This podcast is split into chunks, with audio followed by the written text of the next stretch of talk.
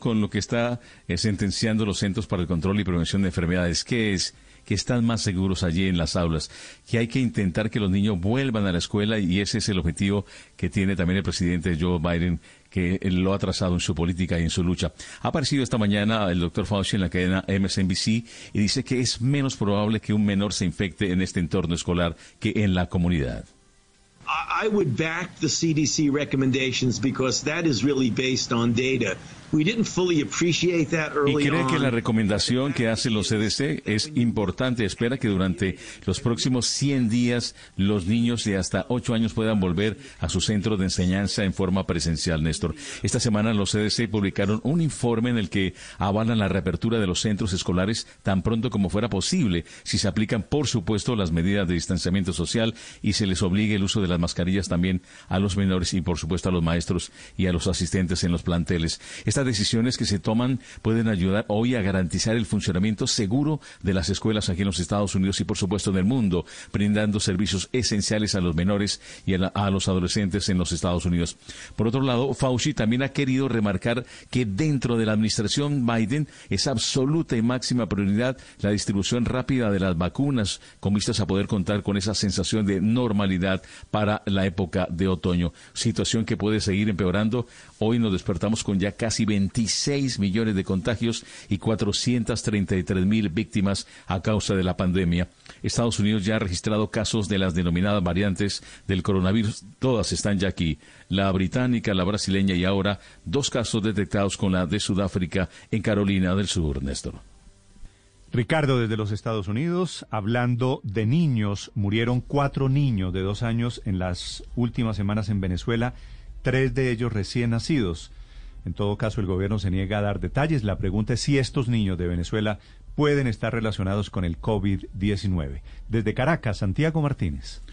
Sí, Néstor, mira, apenas el pasado lunes hablábamos de tres niños que de solo meses de nacidos habían fallecido por COVID-19 en menos de una semana. Y ahora, hoy viernes, toca confirmar un cuarto caso, un niño de solo dos años que también murió por complicaciones derivadas del COVID-19. Este último hecho ocurrió en el estado Lara, esto es al occidente de Venezuela, sin que se diera ningún tipo de detalles de parte de las autoridades, de parte del gobierno. De hecho, en este último informe oficial de anoche tarde solo se incluyó la edad y la ubicación sin más información. Sin embargo, lo que más llama la atención es que este sería, como te decía al comienzo, el cuarto caso en menos de 15 días. El primero ocurrió el lunes 18 de enero, una niña de cuatro meses. Luego el miércoles 20, un niño de seis meses. El pasado fin de semana, otro bebé de cuatro meses y ahora este niño de ayer de dos años de, dos años de edad. Todos en distintas regiones de Venezuela, al sur en Estado Bolívar, en Oriente Estado Anzuategui, el de Lara y uno acá en Caracas. El informe del gobierno va sin detalles, va sin declaración, solamente un informe vía redes sociales con datos, nombres y edades sin mayores detalles. Acá y en Venezuela pasan de 125 mil los casos de COVID-19, mientras que el número de fallecidos asciende a 1.171, la mayoría obviamente adultos, pero sorprende. En los últimos 15 días, cuatro niños fallecidos por complicaciones relacionadas con COVID-19. Néstor. Ricardo, 8 de la mañana, 3 minutos. Mucha atención. A esta hora, residencias de ancianos han sido los primeros lugares donde están produciéndose las vacunas masivas a esta hora en España, con los lotes que llegaron de Pfizer muy temprano en Madrid. Enrique Rodríguez. En efecto, son esas residencias de ancianos las que están siendo principalmente los receptores de esas vacunas y lo habían sido ya anteriormente, eso y los trabajadores sanitarios. Sin embargo, hay una noticia estremecedora que hemos conocido esta mañana. 11 personas han fallecido en la residencia Vigor, en la localidad de Becerril de la Sierra. Esto se encuentra a unos 50 kilómetros del centro de Madrid. Y lo han hecho como consecuencia del coronavirus y lo que más preocupa a las autoridades, al parecer, por la cepa británica. Esta cepa también habría afectado a 17 trabajadores y 48 residentes, en total 65 positivos y 11 personas muertas. Lo que preocupa es lo que decía, que ese es uno de los principales grupos, o mejor dicho, el principal grupo, el primero en vacunarse. No ha confirmado la Comunidad de Madrid si esas personas habían sido vacunadas con la primera o con las dos dosis, pero esto vuelve a poner sobre la mesa la situación crítica en la que se encuentra particularmente España y las residencias de ancianos que siguen siendo, por decirlo de alguna manera, la zona cero en lo que a muerte se refiere COVID-19, Néstor. Estás escuchando Blue Radio. ¿Cuáles son las razones técnicas por las cuales debes tener fibra óptica simétrica para trabajar y estudiar desde casa? Conoce la lista en mitransformaciondigital.com. Toda Colombia está convocada. Haz parte de la selección Colombia del Humor. Envía al WhatsApp 315-512-9803 tu chiste y participa en Cuente su cuento. El mejor de la noche ganará 5 millones de pesos. Sábados felices. Mañana después de Noticias de las 7. Tú nos ves. Caracol TV.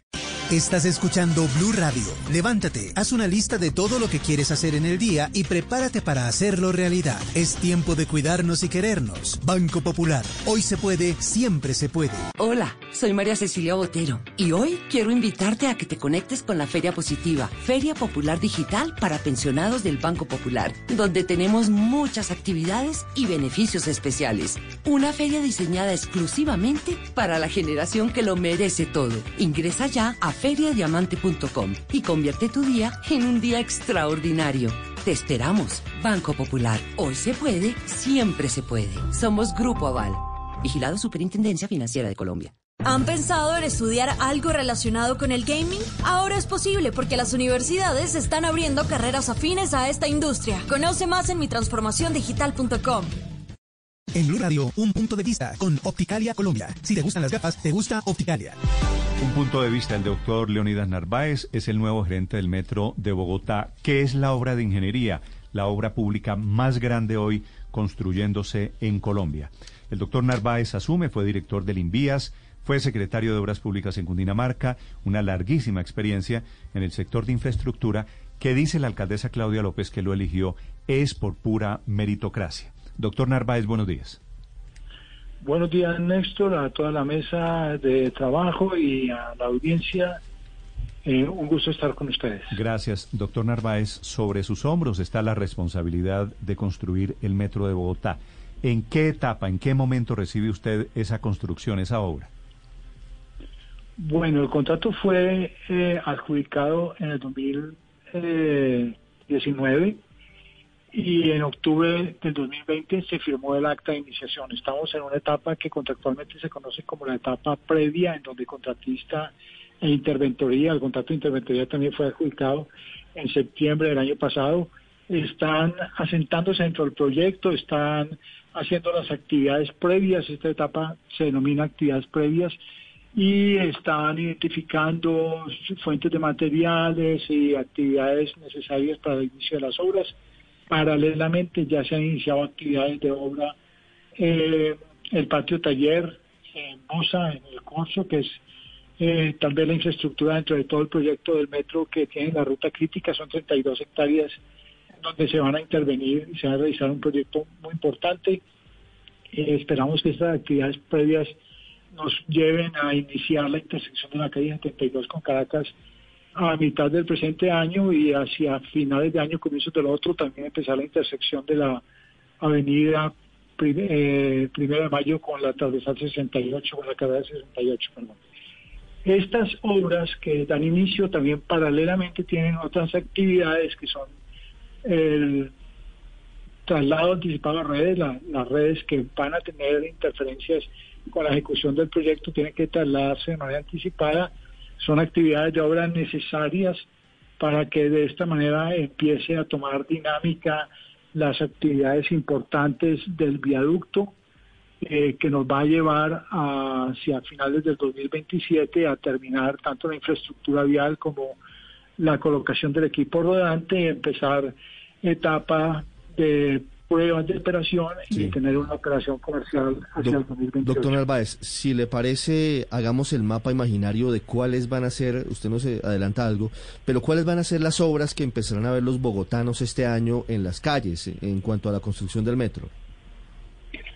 Básicamente, yo pienso que este año vamos a empezar a ver actividades en la calle 72 con Avenida Caracas. Eso es el hito importante de este año las demás obras, como el traslado de redes y las obras en el patio taller, pues no son obras que vayan a impactar fuertemente la movilidad o la vida cotidiana de nuestros ciudadanos y empezaremos a ver obras importantes a partir del principio del, principio del próximo año con, con la con la intersección de la primera de mayo con la carrera 68. Sí, ¿qué va a pasar en la 72 con Caracas? Porque la gente dice, bueno, ahí va a haber intervención de obra, ¿eso significa que va a estar cerrado el tráfico van a tener que tomarse vías alternas? Eh, en esa intersección vamos a tener unos deprimidos y unos puentes. Eh, toda obra que se desarrolle dentro del metro tiene que ir acompañada de una aprobación de un plan de manejo de tráfico. Es un plan que va a llevar a que los vehículos livianos y las rutas de Transmilenio circulen con unas características especiales que permitan que las obras se desarrollen, pero que la, la cotidianidad no sufra o se mitigue de alguna manera lo más que se pueda el impacto de la ejecución de estas obras, especialmente la troncal de la Caracas. Cuando el próximo año estemos empezando a hacer el viaducto, los planes de manejo de tráfico estarán orientados a que el servicio de Transmilenio se haga por el carril mixto y los vehículos livianos tengan que utilizar vías de desvío en donde se pueda eh, desarrollar la vida pues con, con, alguna afectación, pero que esa afectación corresponda a, a, la mínima que podamos lograr. Entonces, respecto a su pregunta, vamos a empezar este año seguramente a ver obras en el segundo semestre en la intersección de la calle 72 con avenida Caracas. Doctor eh, Narváez, hablemos ahora del patio taller, que también es una parte fundamental y estructural de toda la obra. ¿El cambio de reglamentación del río Bogotá que hizo planeación distrital no afecta el cronograma precisamente de construcción de, ese patio taller, de lo que se denomina la zona de amortiguamiento?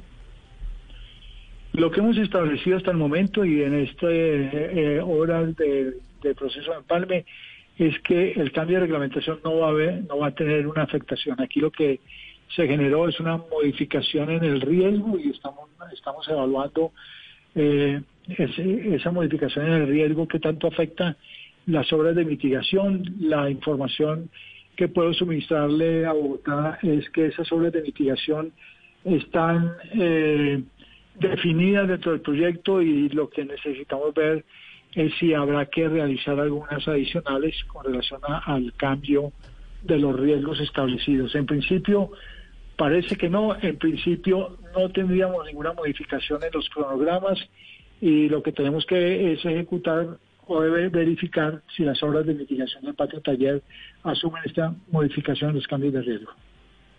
Doctor, doctor Narváez, eh, ya este trabajo que tiene de hacer la primera, lo que podríamos llamar la primera línea del metro es bastante arduo pero usted también lo trajo la alcaldesa. Ella dijo que para que usted construyera la empresa que va a, que va a llevar a, eh, la segunda línea del metro.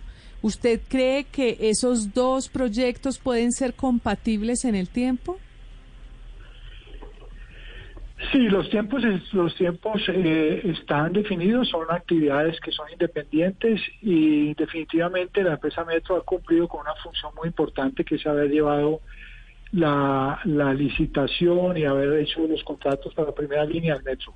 Ahora la empresa tiene que transformarse dentro de su transformación tiene que ser unas acciones de supervisión y desarrollo de obra, pero debe mantener también el desarrollo de la parte de consultoría y diseño para la, extensión de esa primera línea de metro hacia Suba y Engativá. Eh, ¿En qué estamos ahí? la, etapa de factibilidad concluyó el año pasado, en este momento se está desarrollando la etapa de factibilidad que, que en este año concluirá con los diseños de cuáles serán las características y el trazado de esa línea de extensión.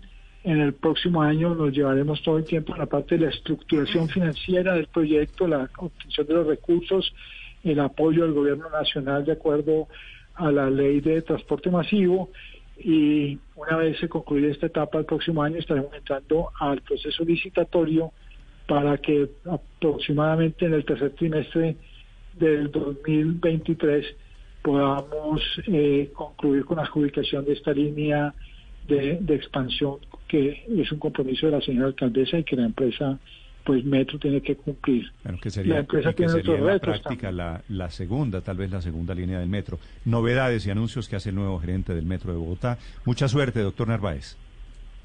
A ustedes muchísimas gracias y un placer estar con ustedes. Estaré pendiente de poder seguir brindando información de los avances y el desarrollo de este proyecto tan sensible para toda la ciudad. Sí, señor, y yo le agradeceré esa información. Es el nuevo gerente del Metro de Bogotá, reemplaza al doctor Andrés Escobar, Leonidas Narváez. Estás escuchando Blue Radio. Continuamos a esta hora acompañándolos en Blue Radio. Estamos en Mañanas Blue. Siempre hay dos formas de ver la vida. Contágiate con toda la actitud Opticalia y luce unas gafas con las que proyectes lo que eres. Si te gustan las gafas, te gusta Opticalia. Si te gustan las gafas, te gusta Opticalia. ¿Un año y con las mismas gafas? En Opticalia Colombia encontrarás variedad de monturas a los mejores precios. Ve y aprovecha la nueva oferta. Gafas exclusivas por 229 mil pesos y con lentes incluidos. Encuéntralos en redes sociales como Opticalia Colombia o agenda tu cita en www.opticalia.co. Me gustan las gafas. Me gusta Opticalia. Si sufres constantemente hinchazón o dolor estomacal, puedes tener colon irritable. Visita a tu médico, ten una alimentación balanceada y toma Alflorex diariamente. Alflorex, probiótico que trata no solo uno, sino todos los síntomas del colon irritable naturalmente. Pruébalo, disponible en las principales farmacias del país. ¿Sabían que la Premier League inglesa utiliza los sonidos de los videojuegos para evitar que sus partidos sean tan silenciosos? Conoce más información en mitransformaciondigital.com. Estamos a esta hora de la mañana en Blue Radio. Seguimos en Mañanas Blue. En Claro Empresas creemos en la importancia de estar en la nube. Por eso creamos Claro Cloud. Lleva tu empresa a entornos virtuales y accede a ella desde cualquier lugar y dispositivo. Recibe atención personalizada en tu idioma 24 horas al día, 7 días a la semana. Trabaja con menor latencia y tu facturación en moneda local. No esperes más para dar el salto. Llama ahora al numeral 400 o en Bogotá al 748-8888. Claro Empresas. Esta es Blue Radio, la nueva alternativa.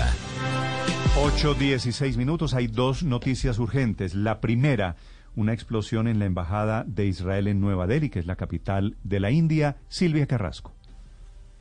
Sí, Néstor, es una explosión que se ha producido frente a la embajada israelí en Nueva Delhi y dicen que causó daños eh, materiales, sobre todo a vehículos, pero que no provocó heridos en esta en ese lugar. La zona en la que se sitúa esa sede diplomática fue acordonada tras la explosión. Según la policía, se trató de un artefacto de fabricación artesanal y de escasa potencia. Eh, Néstor, eh, esto se produce además justo cuando se cumple un aniversario del establecimiento de las relaciones entre la India y eh, Israel. Son 29 años que se cumplen y eso se ocurría justamente el día de hoy cuando se ha puesto este, este explosivo, pero que afortunadamente no ha provocado heridos, Néstor. Mm. Esta es una noticia urgente. La otra, anuncio de Johnson y Johnson, su laboratorio es Janssen, que dice su vacuna, que es de una sola dosis, tiene una efectividad de 72% en los Estados Unidos y por alguna razón inferior en países diferentes a Estados Unidos. Que esta vacuna la compramos nosotros, la vacuna de Janssen. Desde Washington, Ricardo. Así es, Néstor, se ha adelantado la, firma para dar este anuncio debido a que había proyectado que el lunes comenzaría a dar los resultados de, su tercer ciclo de pruebas. Pero lo que está diciendo es esto, que eh, su vacuna eh, de esta dosis contra el coronavirus es 72% efectiva para proteger contra el COVID en los Estados Unidos, pero sin embargo la vacuna fue menos potente en otras regiones, es decir, ¿Quién diría? Pues le están fabricando aparentemente con esos resultados, mejor para a nivel local, pero no lo mismo para eh, el exterior. Los resultados tan esperados se basan en 468 infecciones confirmadas por COVID entre los más de 43 mil voluntarios del ensayo de fase 3, según Johnson Johnson. Y la compañía dijo que el ensayo incluye a los infectados con la nueva cepa altamente contagiosa que se encontró en Sudáfrica. El nivel de protección en Néstor varió según la región y la vacuna demostró una efectividad, escuchen, el 66% a nivel general, 72% aquí en Estados Unidos, 66% para América Latina y un 57% en Sudáfrica después de cuatro semanas. Esta vacuna fue bien tolerada y no se informaron problemas de seguridad que sean de forma significativa relacionados con la propia vacuna Néstor. Pero los funcionarios y los analistas de Wall Street ya esperan ansiosamente la autorización de esta vacuna que es para la próxima semana quizá el banderazo inicial con el resultado final de los análisis del tercer ciclo. Todo podría suceder, reiteramos, el próximo mes, pero los funcionarios de salud pública y expertos en enfermedades infecciosas dicen que los líderes mundiales necesitarán una variedad de medicamentos y vacunas para derrotar el virus y poder también mejorar esta situación que tiene el mundo de nuevo acorralado con variedades, con ciclos y con cepas que elevan los números cada día más en el mundo, Néstor. Repítame la efectividad en América Latina, en donde estamos nosotros, Ricardo. Con mucho gusto, Néstor. Eh, en Estados Unidos, 66%, debo decir, perdón, corrijo, en 66% a nivel general, 72% para Estados Unidos, 66% para América Latina y 57% para Sudáfrica, Sí, Néstor. 66% de efectividad de esa vacuna de Janssen, de Johnson Johnson, que es parte de la que ha comprado el gobierno colombiano. Hablando de vacunas, Felipe. Sí. El Ministerio de Salud, el ministro personalmente, está publicando la trayectoria profesional de las personas que negociaron las vacunas en Colombia. Sí. Un poquito forzado, un poquito vergonzoso el episodio, Felipe, porque Bastante. resultó fake Sí. news. Sí, no es cierto, lo desmiente Pfizer, que los negociadores colombianos de la vacuna no hablaran inglés, que fue la información que se volvió viral eh, y que a muchas personas les sorprendía. Co- eh, Entonces dijeron, el silogismo era, claro, estamos mal en el tema de vacunación, muy lejos en la fina de las vacunas, Mm. porque los que negociaron las vacunas en Colombia no hablaban inglés. No, pero Es que yo lo Néstor, es que no, es que además eh, el- lo hemos dicho muchas veces, el, el ministro Ruiz es un hombre muy serio. ¿A quién se le ocurre pensar que el ministro Ruiz va a nombrar a qué Chapulín a, a negociar No, las vi- vacunas? vi la cantidad- Usted la vio, cantidad la cantidad la de, cantidad de de- memes y Pero Néstor y Felipe, pero, pero es que desde el principio, cuando yo vi esa supuesta noticia, dije, ¿y si no hablan inglés qué? Eso es que no, no conocen cómo funcionan esas negociaciones en el mundo. Es que no tenemos que llevar al políglota, tenemos que llevar es al experto en negociación, al que conoce las No, cosas. pero bueno, y si no hablar inglés, Sí. si no, No, hablar no, inglés, pero- pues le ponen un traductor al lado. No, pero punto. esas negociaciones se hacen, esas negociaciones normalmente se hacen en inglés, pero pues eh, por lo que usted dice, Néstor, hágame, hágame el favor, el negociador uno con una maestría en el London School of Economics y un doctorado Es que ahí el mismo. Ministerio de Salud publica dos hojas de vida. Uno de. London School of Economics y el Hágame el otro de. Harvard. Pero, pero Felipe, ¿y si no hablan inglés? Es la que- pregunta es, ¿y si no hablan inglés? Eso Pues lo hacen, decir- lo, lo hacen con traductor, como dice Luz María. Claro, pero adicionalmente, eh, en el mundo de la diplomacia, y eso es in- importante también que lo conozca la gente, la tradición, por ejemplo, en los escenarios multilaterales es que cada cual hable su propio idioma, por temas de simetría cultural y de respeto O sea, por las chino- otras culturas. chino no- Los chinos, Las por ejemplo, del TLC con los siempre. Los chinos negocian en chino siempre solamente. negocian con traductores, siempre, Pero en sabe- todo, lo ¿sabe qué grande y lo chiquito. María Consuelo, como aquí se hizo la noticia y la dio un medio muy respetable, en donde tengo amigos, eh, todo el mundo creyó que era cierto y entonces eh, básicamente la conclusión, Paola, era la siguiente. Estamos mal en la fila de las vacunas porque esto lo negociaron unos incapaces que ni siquiera, ni hablan, siquiera inglés. hablan inglés. Eso es como un parroquialismo Sí, no, a la no, inversa. ¿no? Canallada. No, pero no solamente era mentira, porque sí hablaban inglés, sino que de acuerdo con Luz María, y si no, tiene- hablan inglés, tiene- no tiene nada que o sea, ver, el ¿no? resultado de la negociación no depende de que el negociador hable inglés o no. Mejor dicho, Felipe, pudo haber errores en la negociación, pero no es porque los señores no hablaban inglés. No, por supuesto que, que es, no. que es un asunto para estas eh, materias. Ese fue más- un cuento que empezó a menos- rodar en redes sociales hace como tres días. Pero cuento en redes sociales y, y nadie le paró bolas porque era un chisme que empezó a votar un eh, supuesto académico. Eh, pero otra cosa es ya Pe- darlo como pero, una pero noticia. ¿no? Ricardo, era chisme hasta que lo da un medio de comunicación Ah, importante. Por eso hay comunicado de Pfizer, ojo, comunicado de Pfizer, que es la farmacéutica, diciendo si hablan inglés primero que todo, y en segundo lugar, el ministerio pasa por el escenario un poquito vergonzoso de publicar las hojas de vida, aunque no dice, no da los nombres de esos negociadores. Ricardo González.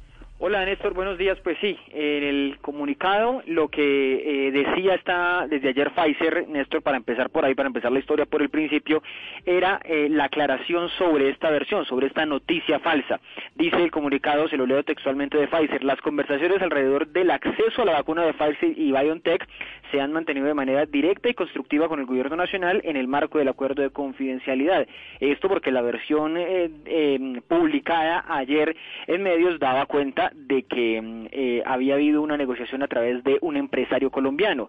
Dice, esto es lo más importante, la empresa desconoce la información publicada por Caracol, Caracol Radio, que fue el medio de comunicación que publicó la noticia. Continuamos con la disposición de seguir colaborando con el gobierno para ayudar a mitigar esta pandemia. Y por eso, muy tarde ayer, Néstor, el ministro Fernando Ruiz escribe, por elemental respeto y para tranquilidad de los colombianos, coma, perfil de negociadores de Minsalud con Pfizer. Y escribe, negociador 1, maestría con London School of Economics, estudios de doctorado negociador 2, maestría en Brown University y jefe negociador, maestría Harvard.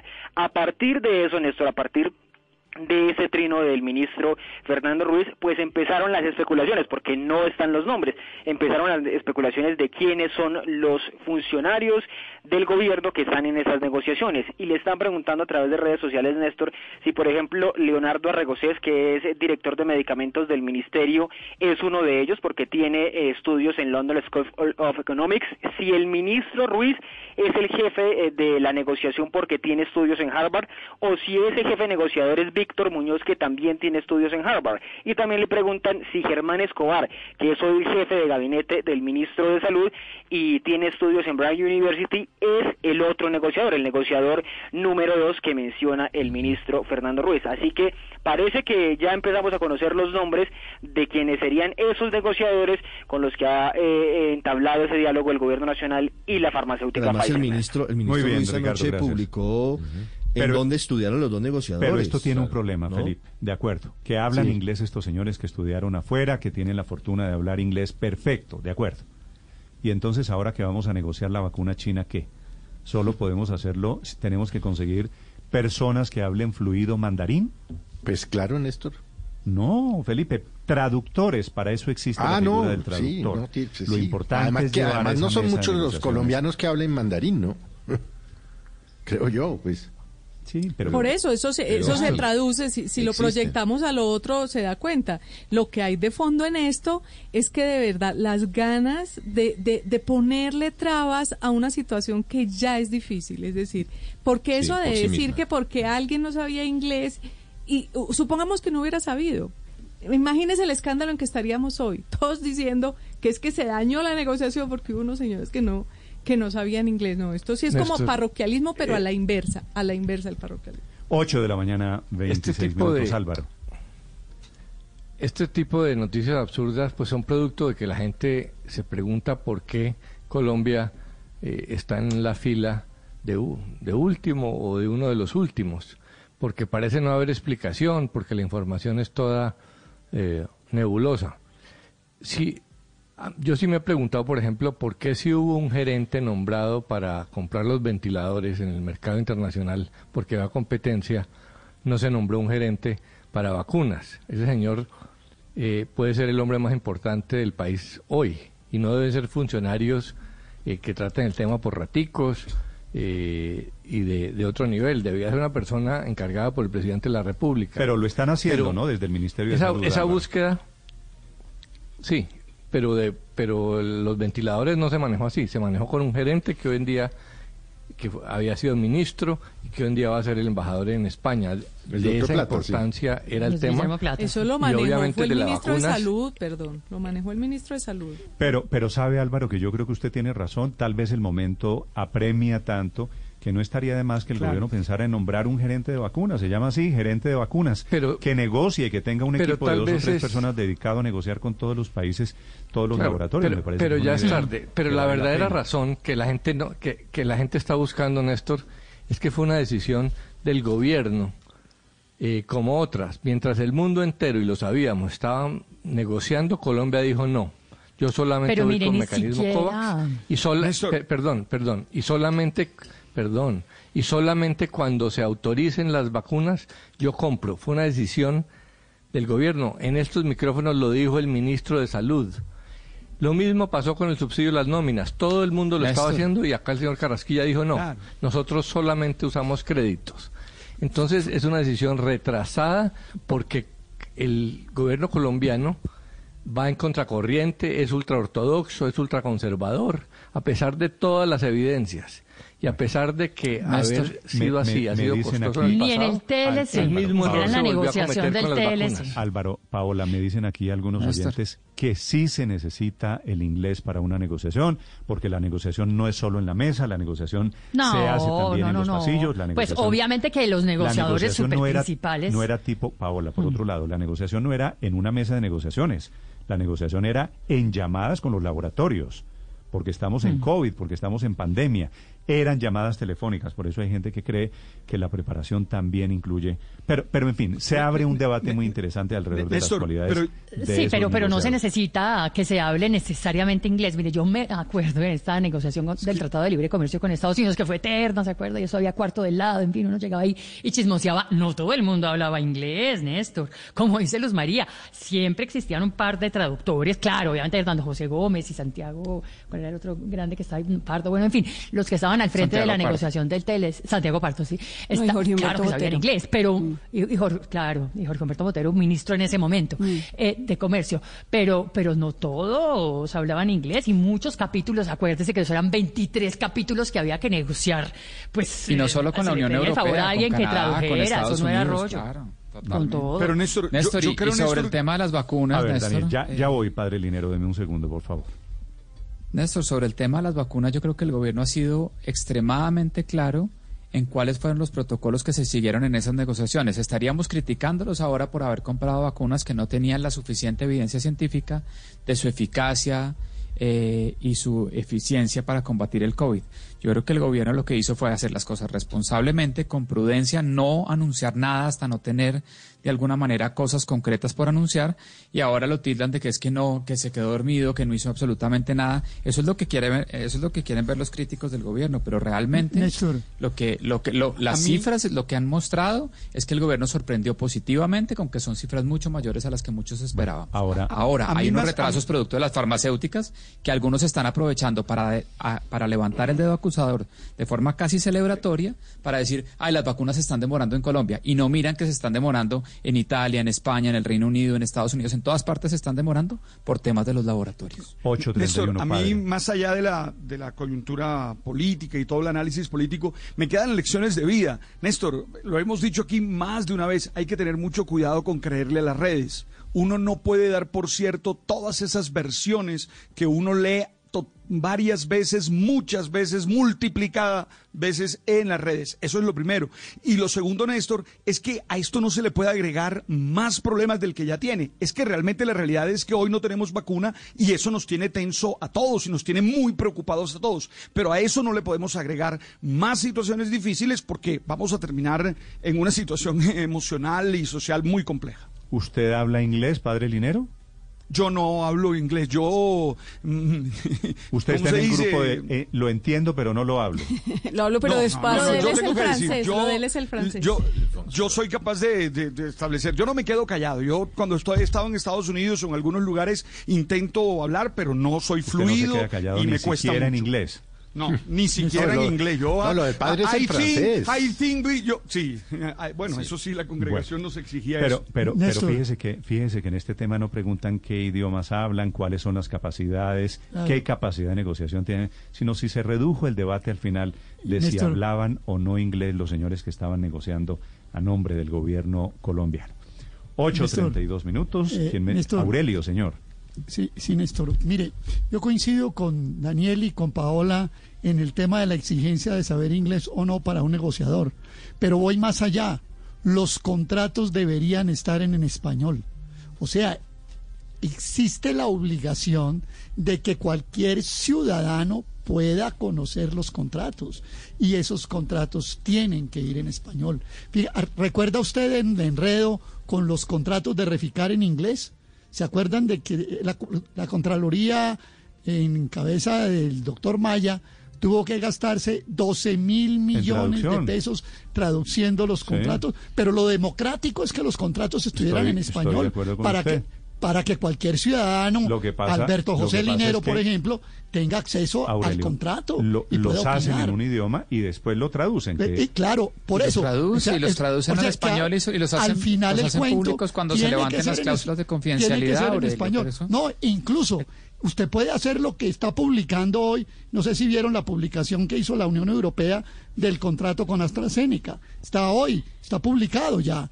Y fíjense ustedes que está con unas rayas o unas sombras negras en puntos que consideraron confidenciales, pero el contrato, digamos, en su estructura está hoy en conocimiento. Por ejemplo, permítame, Néstor, me alargo un tris.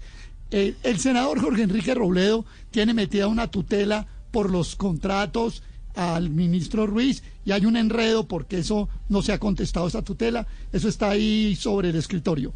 Pero le digo, bueno, nos van a dar a conocer los contratos en inglés y entonces cuántos colombianos Aurelio, que sobre- sean fluidos van a poder tener acceso. El contrato tiene que estar en Aurelio, español sobre- para que cualquier ciudadano pueda conocer. sobre traducciones, sobre traductores, sobre negociadores, aclaración desde el Ministerio de Salud y desde Pfizer.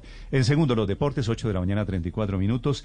Y en segundos, mucha atención, la Superintendencia de Industria y Comercio le pide explicaciones a la alcaldesa Claudia López por su recomendación de usar solamente tapabocas quirúrgicos. Estás escuchando Blue Radio. Eres un romántico empedernido. Sabes que por amor haces lo que sea. Incluso cocinar las más ricas pastas. Y traer a tu casa una de las ciudades más románticas del mundo. Donde Romeo y Julieta se amaron por siempre.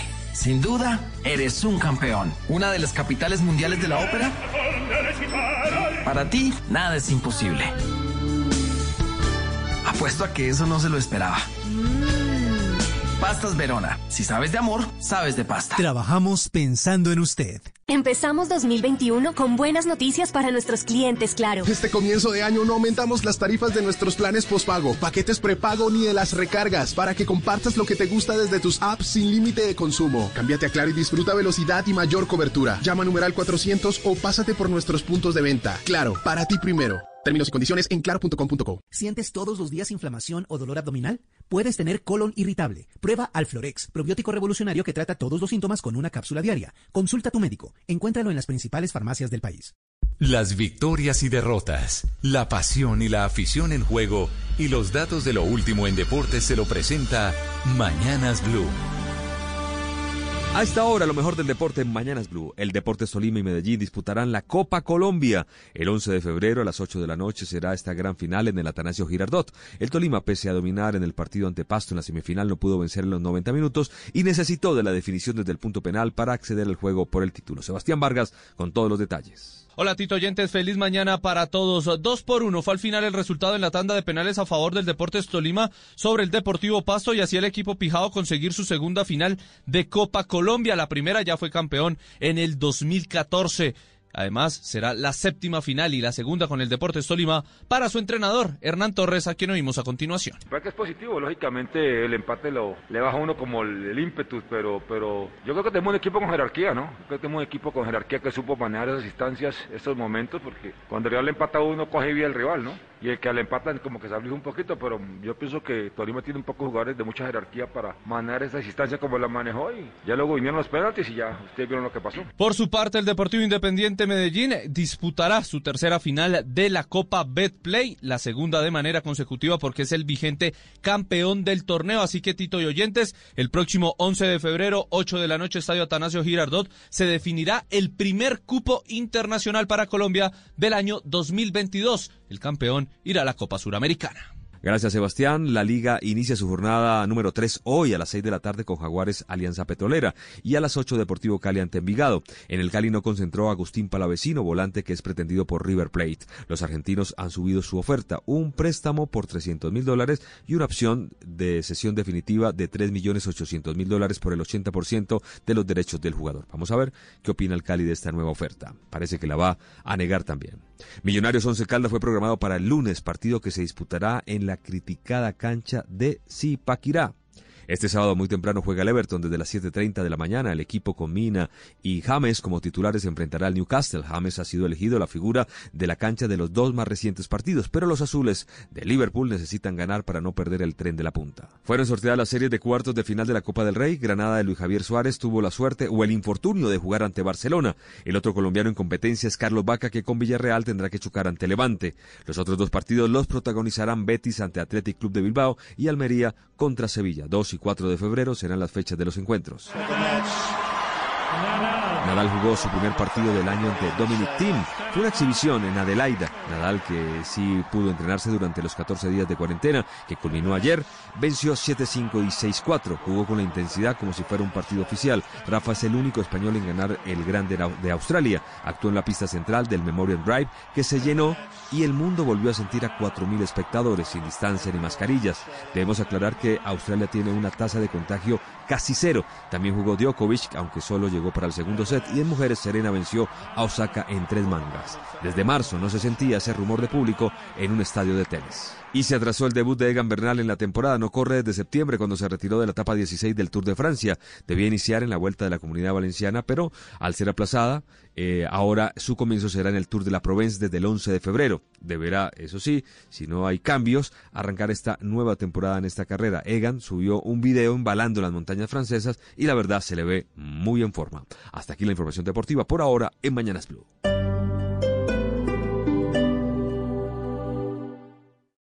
Esta es Blue Radio. Sintonice Blue Radio en 89.9 FM y grábelo desde ya en su memoria y en la memoria de su radio. Blue Radio, la nueva alternativa. Disfruta una cena italiana en casa. Nuestras pastas Aro son fabricadas e importadas desde Cerdeña, Italia, con técnicas tradicionales que aseguran el sabor y cocción perfecta. Macro es para todos porque somos tu mejor aliado. Queremos que vivas experiencias maravillosas y tengas recuerdos inolvidables con tu familia y amigos. En el nuevo centro comercial Paseo Villa del Río, estamos junto a Macro de la Autopista Sur. Te esperamos. Fotón, fotón, fotón, fotón. Fotón, líder mundial en venta de camiones livianos y el segundo camión más vendido en Colombia. Fotón, fotón. Dígale no a las noticias falsas. Evite los medios anónimos e irresponsables. En tiempos de emergencias y de incertidumbre, es fundamental la información verificada y confiable. Los medios de comunicación formalmente establecidos, por su profesionalismo y responsabilidad, son el antídoto más eficaz contra las noticias falsas y la desinformación. Infórmese por la radio y la televisión a toda hora con los rostros y las voces que usted conoce y confía. Fue un mensaje de la Asociación Internacional de Radiodifusión, AIR. Seguimos a esta hora en Blue Radio y les cuento que hay gran lanzamiento de Buenavista Living en Veramonte de Constructora Bolívar. Nuevos apartamentos en Colina Campestre de 154 millones de pesos. Agéndate y conoce más en www.buenavistaliving.co o llámanos al 625-8100 opción 2. Hoy rige pico y placa para los vehículos con placas impares terminadas en 1, 3, 5, 7 y 9. Excepto si usted tiene un vehículo eléctrico BYD. BYD, cero pico y placa. BYD, cero emisiones. BYD, 100% ecológico. BYD, 100% eléctrico. Visítanos en www.belledeauto.com.co con nuestras vitrinas BYD Motoriza. El centro de Bogotá suena a reggae, tango, jazz, hip hop, electrónica, pop, cumbia. Del 4 al 7 de febrero, conéctate desde casa con el Festival Centro 2021. Toda una descarga de nuevos sonidos y experiencias. 10 agrupaciones seleccionadas de las localidades de Los Mártires, Santa Fe y La Candelaria. Invitados distritales, nacionales e internacionales. Vívelo este año por las plataformas digitales. A un clic del centro. www.fuga.gov.co. Invita la Fundación Gilberto Alzate Aventaño en alianza con el Teatro R101. El mejor sándwich, ensalada o pizza lo disfrutas comprando en Macro, lo mejor de nuestro país. Nuestra variedad de quesos Aro es producida en tierras colombianas, con recetas tradicionales e inigualables como lo es Colombia. Macro es para todos. No olvides que somos tu mejor aliado. Juan, ¿qué es lo que tanto le gusta de la nueva pickup Nissan Frontier? Todo. La seguridad por su asistente de frenado inteligente de emergencia, la confianza que me da la alerta de colisión frontal que tiene y además su increíble set de tecnologías que mejora mi experiencia de conducción. Nueva Nissan Frontier la nueva pickup imparable. Visítanos en www.nissan.com.co o concesionarios a nivel nacional.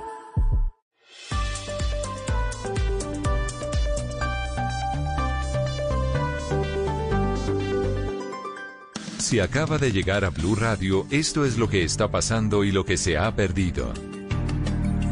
Les actualizamos los hechos más importantes en este día viernes. A esta hora, atención, hay bloqueos en la avenida Suba, que, que es la más importante, la comunicación con el occidente, norte-occidente de Bogotá. José David Rodríguez. Hola Néstor y oyentes, estamos en estos momentos, vamos aquí caminando con los manifestantes por la avenida Suba, vamos frente al cementerio que queda ubicado en esta localidad, más o menos carrera 86 con avenida Suba. Néstor, son más de 50 personas en estos momentos que se movilizan hacia la alcaldía local. Ellos dicen que se tiene que levantar, según ellos, de inmediato esta medida de cuarentena. Dicen que ese es el único punto que quieren negociar en las próximas horas. Señor, buenos días, bienvenido a Blue Radio. ¿Cuál es la ruta? ¿Hasta qué horas van a estar? ¿Qué les han dicho? Eh, buenos días, mi nombre es Oscar Ceballos. La ruta hacia la alcaldía eh, local de Suba. Anoche los gestores firmaron un pacto que a las 7 de la mañana nos íbamos a reunir con el alcalde. Pero la idea es que ustedes no van a desbloquear hasta que haya un acuerdo. ¿Cuál es la idea? La idea es eso, la idea es que no vamos a desbloquear, no vamos a parar hasta que no haya un acuerdo. Y si no se llega a un acuerdo, todos los comerciantes vamos a abrir. ¿Por qué están afectados? ¿Cuál es la situación concretamente y cuántos comerciantes son? Es que somos toda la localidad de Suba, la Gaitana, todo Suba completo. La, el año pasado nos tuvieron encerrados casi tres meses. Debemos arriendo del año pasado. Nos en enero pensábamos, en diciembre, lo que hicimos en diciembre fue para pagar deudas del año pasado. Empezamos en enero con ganas de seguir adelante, de trabajar y nomás nos dejaron trabajar 10 días. Ya se nos acumuló el mes de enero arriendo, ahora no, si nos entramos a cuarentena se nos acumula el mes de febrero. Muchísimas gracias señor por estar en Blue Radio. Néstor, esa es la situación. Hay acompañamiento de la Policía Metropolitana, fuerza disponible, no hay escuadrón móvil antidisturbios y está bloqueado Transmilenio en el sentido oriente-occidente. En el sentido oriente-occidente, es decir, yendo hacia Suba que reporta Transmilenio en este momento.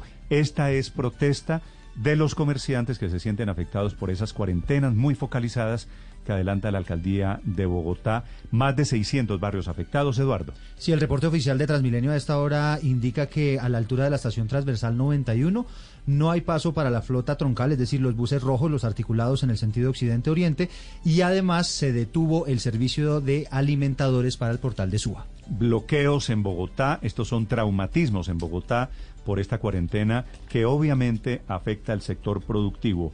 En el sector de Cedritos, que queda más hacia Usaquén, más hacia el oriente de Bogotá, Jimmy Ávila. Néstor, muy buenos días. Los comerciantes aquí ubicados en la calle 140 con carrera 17 salieron a las puertas de sus negocios, que son textileras, optometría, calzados, entre otros, y salieron aquí a la puerta de sus negocios precisamente pidiendo por medidas al no cierre. ¿Por qué, Néstor? La alcaldía ha dicho que la UPZ, Los Cedros, será cerrada a partir de las 00 horas de mañana y irá hasta el 12 de febrero. Es que eso quiere decir que llevan, han, estado en cuarentena hasta el 18 de enero y solo han podido trabajar 10 días. Lo que dicen estos al menos 50 comerciantes que se encuentran aquí apostados, como le digo, en este sector de la ciudad, es que la alcaldesa Claudia López se reúna con ellos y escuche sus peticiones. Al respecto, habla el comerciante Eric Jansen. Escuchemos. Nosotros le solicitamos a la alcaldesa Claudia López que se siente con nosotros, nos escuche, que eh, vea en ese momento cómo nosotros nuestro capital se está perdiendo, el desempleo que se está generando por cada cierre que ella da. No podemos seguir con políticas populistas y con políticas o decisiones improvisadas. Néstor, uno de los carteles que tienen ellos es desobediencia civil. Dicen que no van a acatar la medida de nuevo cierre por cuarentena. Exigen el derecho al trabajo. Dicen que las pérdidas ascienden a cerca de 3 mil millones de pesos y que el 40% de estos trabajadores han tenido que ser despedidos. Es decir, que es un trabajo que han perdido y también mucho dinero aquí los comerciantes en el norte de Bogotá, Néstor. Jimmy, estos de Cedritos que usted está reportando, ¿bloquean vías en este momento? No, señor, ellos se encuentran en un andén eh, que es bastante extenso, pero ellos no están bloqueando. Sí hay bastantes personas, al menos unos 50 comerciantes y también hay representantes de la alcaldía de gestores sociales. Claro, es que son zonas económicas muy, muy activas, pero también muy activo el COVID allí. Bloqueos, pues, solamente en este momento en Suba. 8 de la mañana, 48 minutos. Mucha atención, la Superintendencia de Industria inició una averiguación contra el señor Samir Namen Malaver. Este es el supuesto experto, el angeólogo, experto en ángeles. ¿Existen los angeólogos, padre Linero? Mm, difícil, es decir, todo uno tiene que ser respetuoso de las creencias de los demás. Yo creo que existen los ángeles en, mi fe, pero en el cristianismo esa mm, tarea, ese rol no se, no se tiene en cuenta, no, no existe en el cristianismo. Pues eso. este señor, por cuenta de identificarse como angeólogo, es el que le recomendó a Natalia París el dióxido de cloro. Natalia París lo replica, lo pone a él como referencia y entonces la superintendencia le cae a este señor, que la verdad debe tener un poquito de, de charlatán también. 8.49 minutos, Marcela Peña. Néstor, se trata de Samir Namen Malaver, un empresario que ya venía vendiendo este producto antes de que estallara el escándalo y que terminó recibiendo publicidad de Natalia París cuando ella lo mencionó en un comentario donde decía a sus seguidores dónde comprar el dióxido de cloro para supuestamente prevenir el COVID-19. La superindustria acaba de ordenarle a Malaver el cese inmediato del ofrecimiento a los consumidores de este producto y además la entrega de información sobre la publicidad que utilizó, los puntos de venta, distribuidores, información sobre sus inventarios y además soportes documentales que sustenten las bondades atribuidas al producto dióxido de cloro, especialmente las relacionadas con la prevención o curación del COVID-19. Recordemos que ya el INVIMA y todas las autoridades de salud explicaron que el dióxido de cloro, lejos de prevenir la enfermedad, puede causar intoxicaciones. 8.50 minutos, atención, hablando de trancones, hay uno monumental en la línea entre Calarcá y Cajamarca por el flujo vehicular que se desató cuando reabrieron la vía, que fue esta madrugada. Nelson Murillo, desde el lugar. Néstor, muy buenos días. Los saludamos desde el ordenador vial de Versalles, en Calarcá. Efectivamente, el trancón es monumental por la alta cantidad de vehículos que han estado pasando por esta importante vía nacional. Otro motivo adicional es que precisamente en la regulación del alto tráfico que se ha registrado en esta zona del país, la Policía de Carreteras ha tenido que hacer una regulación especial de la movilidad. Para explicarnos ese aspecto, estamos con el mayor Eiber Espinel, el jefe de la Policía de Tránsito de Carreteras en el Quindío Mayor. Bienvenido a Blue Radio y efectivamente, ¿cuál es la situación que se presenta en este momento? Bueno, muy buenos días, yo soy Patricia. Efectivamente, desde el día de ayer, la apertura a las 5 de la mañana de la línea para todo tipo de vehículos, hemos tenido un alto flujo vehicular que se viene presentando desde el día de ayer y que a la fecha pues ya ha venido bajando poco a poco con el tema de la movilidad. En estos momentos tenemos eh, un manejo de tráfico a la altura del kilómetro 8, sector conocido como La Guagua, donde eh, el, el, en, el, eh, en, en, ese punto es una curva muy prolongada, donde ya es una parte más estructural que nos toca. Eh, una hora vehículos subiendo, otra hora vehículos bajando para evitar algún siniestro en ese punto y de pronto nos puedan represar más la congestión vehicular. Perfecto, gracias Mayor. Ese es el reporte y por eso precisamente Néstor Oyente se le pide a los usuarios de la vía de la línea que tengan mucha paciencia para transitar por esta importante vía nacional. Sí. Una pregunta, Nelson. ¿El túnel de la línea no era para evitar estos trancones? ¿Por qué siguen sucediendo? De acuerdo a lo que nos explica la Policía de Carreteras, Néstor, para ingresar al túnel principal de la línea tiene que evitarse la congestión. Por eso en el centro principal de monitoreo que tienen en esta importante obra nacional, lo que hacen es regular el tránsito, avisarle, por ejemplo, en el caso de los, de los vehículos que van desde Quindío a Tolima, que detengan el tránsito en el, en el peaje de las Américas. Se para por varios minutos, se descongestiona el túnel, se descongestiona la vía entre el túnel y Cajamarca y ahí sí se da paso. Entonces, claro, uno pensaría que toda la vía facilita el paso rápidamente, pero por motivos de seguridad, de acuerdo al INVIAS, es que se regula el tránsito y no se permite que dentro del, dentro del túnel principal de 8.6 kilómetros de longitud permanezcan vehículos. Por eso, cuando usted llega al peaje Américas, lo detiene en un momento mientras se descongestiona y puede avanzar sin problema. Nelson, gracias. Desde la línea del Trancol del Día, 8.52 minutos, la visita de un cantante de hip hop se llama el Cejas Negras. Cejas Negras, ambos con Z. Cejas Negras. Este señor está en Popayán, atrajo a más de 200 jóvenes que cerraron la calle y terminaron cantando sin el tapabocas ni distanciamiento social. Fabrit Cruz.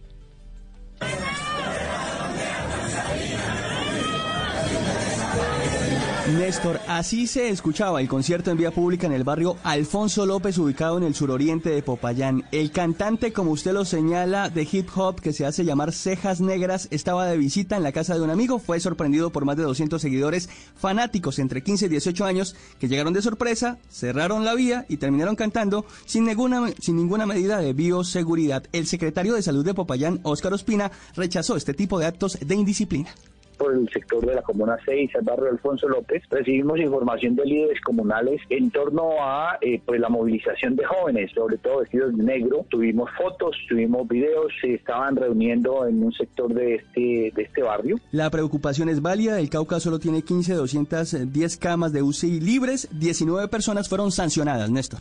Estás escuchando Blue Radio. Es el momento de los grandes descuentos. Aprovecha ahora el Blue Sale de Samsung y no te quedes sin tu Galaxy A31 y S20 Fan Edition. Del 14 de enero al 4 de febrero de 2021. Comienza el año con el smartphone que quieres y únete al Team Galaxy. No te quedes sin el tuyo. Más información en samsung.com slash co slash offer. ¿Cómo son los entrenamientos de los grandes atletas desde sus casas?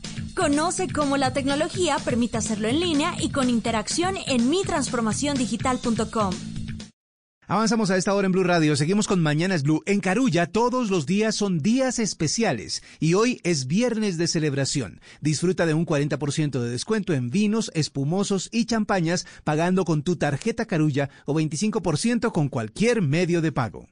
Esta sección es patrocinada por Mi Descuento Nutre Vidas, un evento de éxito, Carulla, Surtimax y Superinter, donde juntos podremos alimentar más de 26 mil niños, niñas y familias de la Fundación Éxito. Ahorra activando cupones de descuento en tus productos favoritos. Atención, la Superintendencia de Industria y Comercio le envía carta a la alcaldesa de Bogotá que desaconseja el uso de tapabocas con tela y dice que hay que usar el quirúrgico. El quirúrgico es el N N90 N95 es el que utilizan los médicos. Pero en caso de que no sea ese, también recomiendan el tapabocas que tiene una parte, una faz azul y otra faz blanca. Esos dos son los que recomienda la alcaldía de Bogotá en lugar del tapabocas de tela. Fíjese lo que está diciendo hoy la Superintendencia de Industria y Comercio a la alcaldesa Claudia López Néstor. Le envía una carta María Catalina Gastelbondo Chiribí. Ella es la coordinadora del Grupo de Trabajo para la Protección y Promoción de la Competencia. Y es una carta en la que muy amablemente la superintendencia le está pidiendo a la alcaldesa que remita los estudios científicos que demuestran que los tapabocas de tela no son efectivos para contener ah, el COVID-19. La verdad es que la alcaldesa lo dijo siguiendo experiencias internacionales, lo mencionó, lo reveló ella aquí en la entrevista en Blue ayer en la mañana. Felipe, usted debe recordar lo recomendamos desaconsejando que se usen tapabocas de tela porque es lo mismo que han hecho en Francia y Alemania. Claro, pero lo que, lo que dice fundamentalmente la superintendencia Néstor en esta carta es que esa petición que primero la hizo el secretario de gobierno Luis Ernesto Gómez, siendo mucho más tajante que la alcaldesa. La alcaldesa dijo, mire, sí, matizó, la alcaldesa matizó aquí y dijo, mire, si está en un sitio de alta exposición puede utilizar el tapabocas quirúrgico y encima si quiere el tapabocas de tela. El secretario de gobierno ha sido mucho más duro y directo con la Diciendo que se recomendaba usar solamente, dijo, solamente los quirúrgicos o los N95. Que nos habían dicho al comienzo para que vea usted los mensajes contradictorios, nos habían dicho que, que no usáramos los quirúrgicos, que esos eran de uso exclusivamente Pero médico. lo importante fue que la alcaldesa precisó, como dice usted, porque es que en realidad fue la canciller alemana Angela Merkel la que sugirió, sugirió no, obligan en su país a que cuando alguien vaya a usar transporte masivo o vaya a estar en un sitio de aglomeración, solamente en esas dos circunstancias exigen, so pena de multa, que lleven un tapabocas N95. Le leo dos párrafos rápidamente de la carta. De acuerdo con el comunicado de prensa publicado el 27 de enero por parte de la Alcaldía Mayor de Bogotá, se le informó a los ciudadanos que se les recomienda a partir de este momento hacer uso del tapabocas de tipo quirúrgico convencional ya que por recomendación epidemiológica los que son de material de tela no garantizan la protección y cuidado frente al coronavirus. Está citando la SIC una parte del comunicado de la alcaldía. Y esto lo pide Néstor porque... ¿Qué tiene que ver la SIC en esto? Mire, dice la SIC lo siguiente, en la medida en que la recomendación podría afectar la dinámica de competencia en el mercado de los tapabocas en Bogotá. Claro, porque termina distorsionando el mercado porque seguramente van a dispararse los precios. Favorece a uno de los porque a uno termina de los jugadores, afectando, no a todos. termina afectando a los Pero textileros. esto, a ver, ¿esto no es un asunto de salud? No sí, son, la- yo creería. no son las los autoridades técnicos, gubernamentales. los técnicos serían los que si tendrían- hay uno, si hay uno que sirve más que el otro, no es un asunto de salud pública. He llamado a la doctora Sí, María claro. Fernanda Gutiérrez, que es viróloga, profesora de la Universidad Javeriana, que ha estudiado este tema de los tapabocas. Profesora Gutiérrez, buenos días. Eh, buenos días, ¿cómo están? Los estoy escuchando y, y me eh, causa un poco de, de- de impacto lo que estaban contando porque no sabía que era como una norma como o como tan solicitado de, de, de una manera tan tan clara porque pues sí yo no no no la tenía tan clara pero estaba divertida la conversación Doctora Gutiérrez, ¿es mejor usar tapabocas los N95 que usaban al principio solamente los médicos? Nos dijeron no usen eso, que esos son para los médicos. Y ahora nos están diciendo que es lo que dice la alcaldesa y lo que dice especialmente su secretario de gobierno, usen solo los N95. ¿Eso tiene sentido? Bueno, lo primero que hemos aprendido es que eh, llaman, se llaman tapabocas quirúrgicos a estos tapabocas que yo compro en la en la farmacia o en la tienda esta que tienen un lado azulito, un lado blanquito y que se y que la gente los usa y que tienen más o menos un precio moderado. Ese es el que están considerando como quirúrgico. Eh, el N95, efectivamente, yo- todos nosotros habíamos pensado que el quirúrgico era el N95, que es el que se usa en salas de cirugía pero por eso eh, alguno de ustedes ahorita dijo el que quirúrgico clásico le puso como un- el- el- una característica porque es, eh, están llamando eh, quirúrgico a este que es desechable eh, de, de este material que yo todavía no pude definir pero que es un tapabocas que se puede que la gente lo usa con facilidad que es cómodo que es fácil de conseguir y que no tiene mayores Ese es problemas el que, ese es el que tiene Ese una es el cara azul, llama- ¿verdad? Ese es el que tiene una cara azul y una cara blanca y que, Que usualmente, que usualmente por alguna razón que yo desconozco, esa cara azul es medio motosa. Y la cara azul es hacia afuera, ¿no? La cara azul es hacia afuera y la cara, lo que pasa es que hay Ah, entonces más me lo estoy poniendo mal. Eh, no, eso es otro, ese es uno de los principales problemas. Que Yo me no pongo las motas hacia poner. adentro. No, Con razón que hacia terminaba tragando mota. No sí, sé. no, no, es bien incómodo además, no, por ahí no es. Y al N95, que es el que realmente, a mi gusto, es el que realmente quirúrgico, eh, ese no ese no está entrando hasta donde yo eh, he logrado entender en la discusión. Porque si llega a entrar en la discusión el N95, ese es primero un tapabocas de alto precio, segundo un tapabocas muy denso que se aprieta, que queda muy pegado a la cara eh, y es un poquito más difícil de manejar y eh, no es pues es desechable también. Entonces un tapabocas de alto costo y desechable pues se vuelve un problema económico importante. Entonces eh, yo hasta donde pude entender la discusión porque el juego de la palabra quirúrgico es la que nos ha confundido mucho. Eh, pero pero el problema básicamente a mi gusto está en la discusión si de tela sí o de tela Exacto, no. doctora, porque porque en realidad cuando el secretario, porque además la, eh, la mención de parte de la alcaldía ha, ha habido mensajes eh, distintos, pero cuando el secretario dijo de repente, recomendamos usar los quirúrgicos o los N95, él incluyó los dos, como dos categorías distintas, pues entonces uno siente que muchas personas no van a poder tener acceso a eso porque porque son desechables los quirúrgicos porque costarían mucho. Y queríamos preguntarles si los de tela con su conocimiento de verdad nos sirven para prevenir la transmisión del del, del coronavirus. Bueno, eh, los eh, sí sirven para. Primero, cualquier método de barrera sirve. Definitivamente ayuda, nos ayuda en toda esta pandemia cualquier método de barrera. Obviamente, entre más eh, densa sea la fibra, mucho mejor es el, la, barrera, el tapabocas. Entonces, en estos casos, estamos hablando de eh, tapabocas. Los buenos de tela son los que tienen fibras densas y para complementarlos, si ustedes se han, dado cuenta, les ponen más de una tela uno puede coger un tapabocas de estos y separar en dos telas y se da cuenta que las dos que cada tela es de un material diferente y ahí vuelve a caer las motas ahí yo tengo, uno no se puede, no se lo puede poner del lado motoso porque se, se, se desespera. Pero el otro lado sí, el otro lado eh, puede ser, por ejemplo, de seda, de un material así, mm. eh, eso se ayuda mucho. Ahora, ¿cuál es la, la discusión? La discusión es que los poros eh, por donde podría pasar el virus, pues están en las telas, con más facilidad que en los tapabocas desechables. Pero al poner más de una barrera, más de una tela, es muy difícil para un virus atravesar dos dos espacios donde los poros pues no necesariamente coinciden. Además es que el virus para entrar necesita algo de fuerza, algo de presión. El virus, el virus está suspendido en el, en el aire.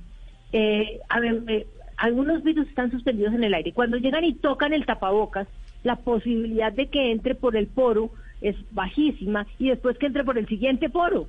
Entonces ya es casi, casi nula. Entonces el tapabocas bien puesto, en buenas condiciones, porque es que el juego de tapabocas no solamente incluye al tapabocas. Si ustedes en, la noticia que ustedes daban decía que Angela Merkel había dicho que es importante usar el tapabocas tal en las situaciones, claro, en esas situaciones donde hay mucha gente, donde el ambiente se presta para que haya eh, eh, contaminación, pues en esas, claro, pero el, la, la propuesta nuestra es usemos el tapabocas, usémoslo bien usado, pero además no mantengamos la distancia. Nosotros no hemos dicho una o la otra, no, son todas.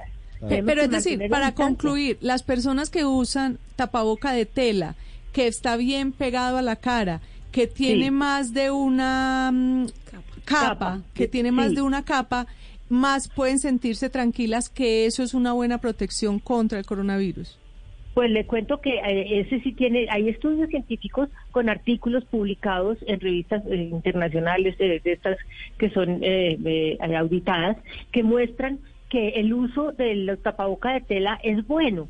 Eh, obviamente, si lo compara con el N95, pues es mejor el N95, pero que en general uno puede usar el tapabocas de tela, la gente en el, en el diario normal puede usar el tapabocas de tela con esas condiciones que usted dijo, que se adhiera bien a la cara, que eso es un problema que lo tienen el N95 y el quirúrgico y que eh, tenga varias capas, ojalá, y, es, eh, y que lo laven. El, el tapabocas hay mm. que lavarlo, sobre todo pues el de tela, los otros no se pueden lavar, se lava con, con cuidado porque lo que se busca es que uno no en la lavada no no eh, haga que la, la tela pierda como su su, em, su consistencia homogeneidad sí, su homogeneidad. Tiene que estar eh, homogénea toda su consistencia. Entonces, Doctora Gutiérrez eh, sí, espéreme, ya le termino la idea porque necesito que la lave con detergente, que es importante porque el detergente es antiviral, y que lo ponga al sol, porque el sol también es antiviral.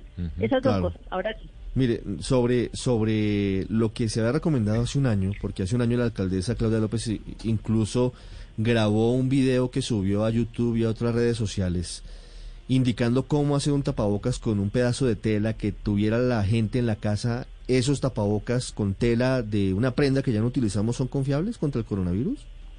Vuelve, volvemos a tener la misma difusión, la densidad de la tela, porque lo que es importante es la densidad, que es decir, si usted pone una lana eh, la lana tiene unos poros gigantes, un, un, bordado con lana, una bufanda, por ejemplo, la bufanda tiene unos eh, poros gigantes, pero igual tiene también un montón de fibras que el virus, y, yo, yo trato como de ponerle un poquitico de lógica a la situación. Una partícula de 100 eh, nanómetros, chiquitiquitica, que no pesa, que no, no viene con presión, porque es que a uno no le, el virus no viene empujado, el virus viene suspendido. Eh, que logre pasar por cualquier barrera de esas, pues no es fácil. Obviamente, si encuentra unos huecos grandes, pues sí, por ahí se, se mete, porque no tiene que, que andar buscando el camino. El virus no busca el camino, el virus lo lleva al viento. Entonces, pues, eh, eh, eh, si usted tiene un buen material y lo tiene bien puesto, eh, tapando toda la, la, superficie para que no haya espacios grandes, funciona. Y entre más denso, mejor. Y si tiene otra capa, mejor. Sí. Doctora Gutiérrez, tengo dos mensajes. Me están mandando unos oyentes sobre el tapabocas que yo le decía que uso al revés. El que, el que yo usaba la el parte... Quirúrgico. El quirúrgico.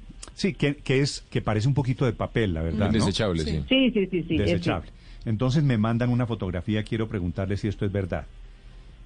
Si la persona está infectada, debe usar la parte azul hacia afuera.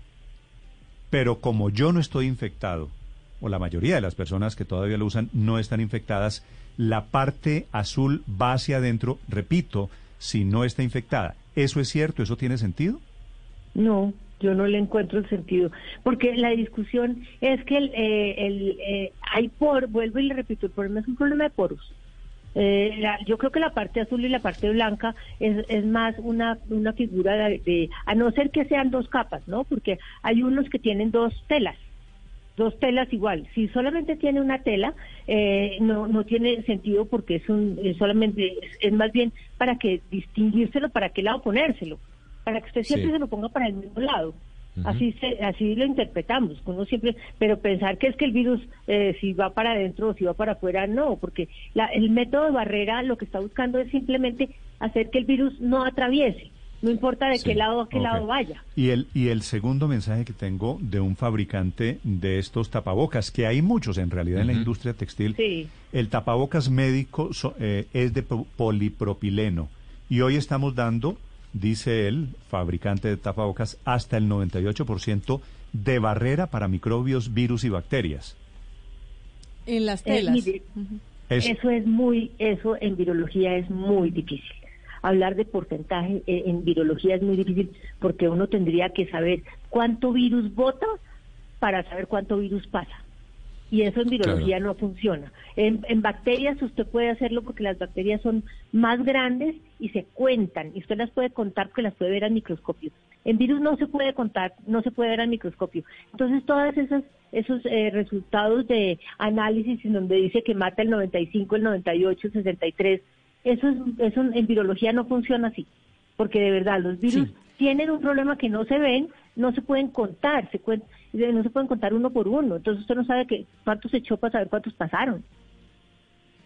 Claro. Sin embargo, estoy mirando aquí un artículo que publica hoy el diario The Washington Post, en donde dice claramente que la sugerencia del CDC, del Centro para el Control de Enfermedades de los Estados Unidos, es, por un lado, que el público general no use los tapabocas N95, es decir, los quirúrgicos, pero por otro lado dicen que los tapabocas de tela se deberían usar dobles, es decir, el uno encima del otro, y que eso sí podría ayudar a disminuir el riesgo de contagio. ¿Está usted de acuerdo con eso? Que lo que se necesita es usarlo doble?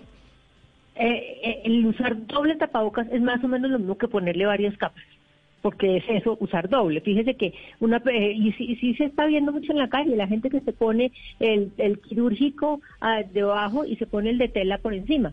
y eso es usarlo doble. Eso funciona, eso, eso funciona muy bien porque vuelve a ser la misma discusión si bien los dos tienen poros, eh, la posibilidad de que los poros queden en la misma, en el, mismo espacio, en la, misma dirección es muy difícil. Entonces eso es válido, pero igual eh, también es, es, válido un buen tapabocas de tela. Eh, que se pueda adherir. Es muy importante la adherencia, que es, uno de los factores más, más importantes, pues porque es que yo me puedo poner muchas capas, pero si me dejo huecos grandes por encima o por debajo, pues no me está funcionando tan bien en varias capas, eh, son dos tapabocas. A mí me parece que está bien. Y lo del N95 también tienen razón. No podemos ponernos todos a buscar N95 porque si no, ¿qué hacemos con los médicos que sí necesitan N95 cambiárselo con frecuencia? Y que son más caros. Doctora Gutiérrez, una última pregunta. Mire, también hay una recomendación que veo uno ahí que nos preguntan en redes sociales que tomar los eh, tapabocas quirúrgicos, estos desechables, y hacerles un nudito. Los, azules. Los azules. Hacerles un nudito en el caucho, Néstor, para cerrar la entrada lateral de aire, porque mucha gente dice que de esa manera también se protege uno más. ¿Esto es cierto? ¿Esto funciona? Sí, la verdad es que los, eh, esos tapabocas eh, pues tienen eh, cauchos, como ustedes lo dicen, para que la gente se los ponga detrás de las orejas. pero no todos tenemos la cabeza del mismo tamaño, no, todos, no todos tenemos las distancias del mismo tamaño, lo que hace que, y no hay, y no hay tallas, uno no dice, pues yo necesito uno medium, uno small, uno large, entonces hay gente que necesita apretárselo más, y, ese, y eso es muy importante, tener conciencia de que doctora Gutiérrez, conociera a José Carlos, conociera el tamaño de su cabeza, entendería la pregunta. Tiene que hacerle nudito a los lados al tapabocas. No, un primo, un primo le pone Al contrario, hay que hacerse el nudo cuando tiene la cabeza más pequeña, doctora, ¿verdad? Claro, es, claro, porque lo que necesito es que quede bien cercano. Y otra cosa que es importante, Entonces usted no tiene que hacerse nudo. No, caucho más largo. Desafortunadamente, los tapabocas nos rehusan. En principio, esos no son reusables. Uno, uno lo debe usar una vez y no más.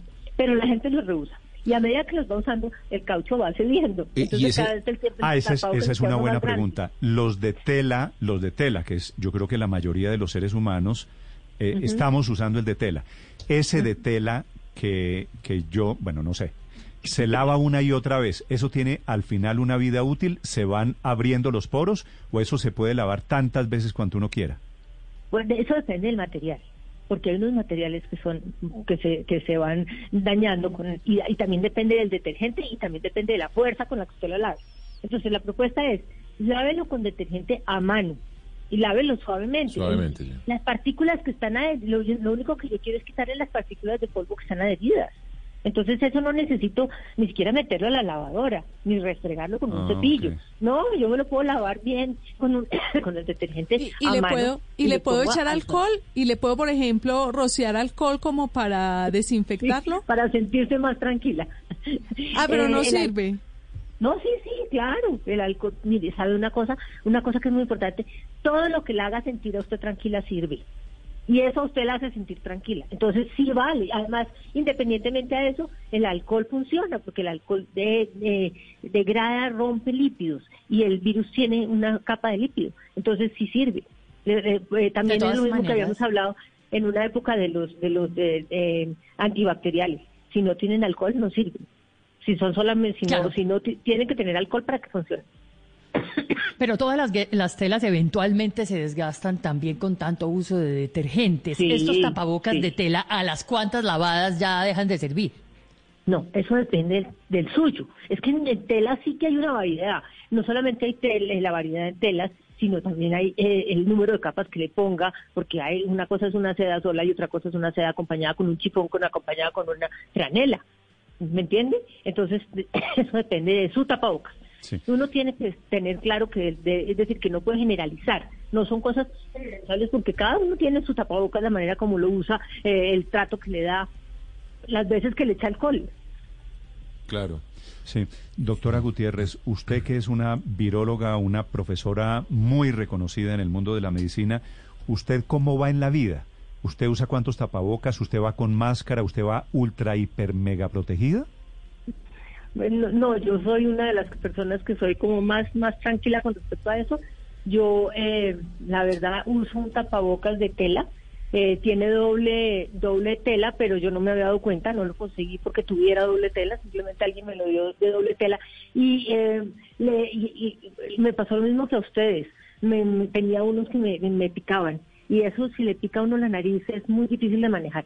Entonces eh, me encontré uno que, que, la tela no se desgasta, que es muy muy sólida. Mm. Lo lavo cada dos, pues no soy muy juiciosa, pero lo lavo uno o dos, dos o tres veces a la semana. Eh, me encanta lavarlo, sobre todo porque me parece que, que queda, que, queda oliendo lo que yo ¿Usted usa su tapabocas más de un día?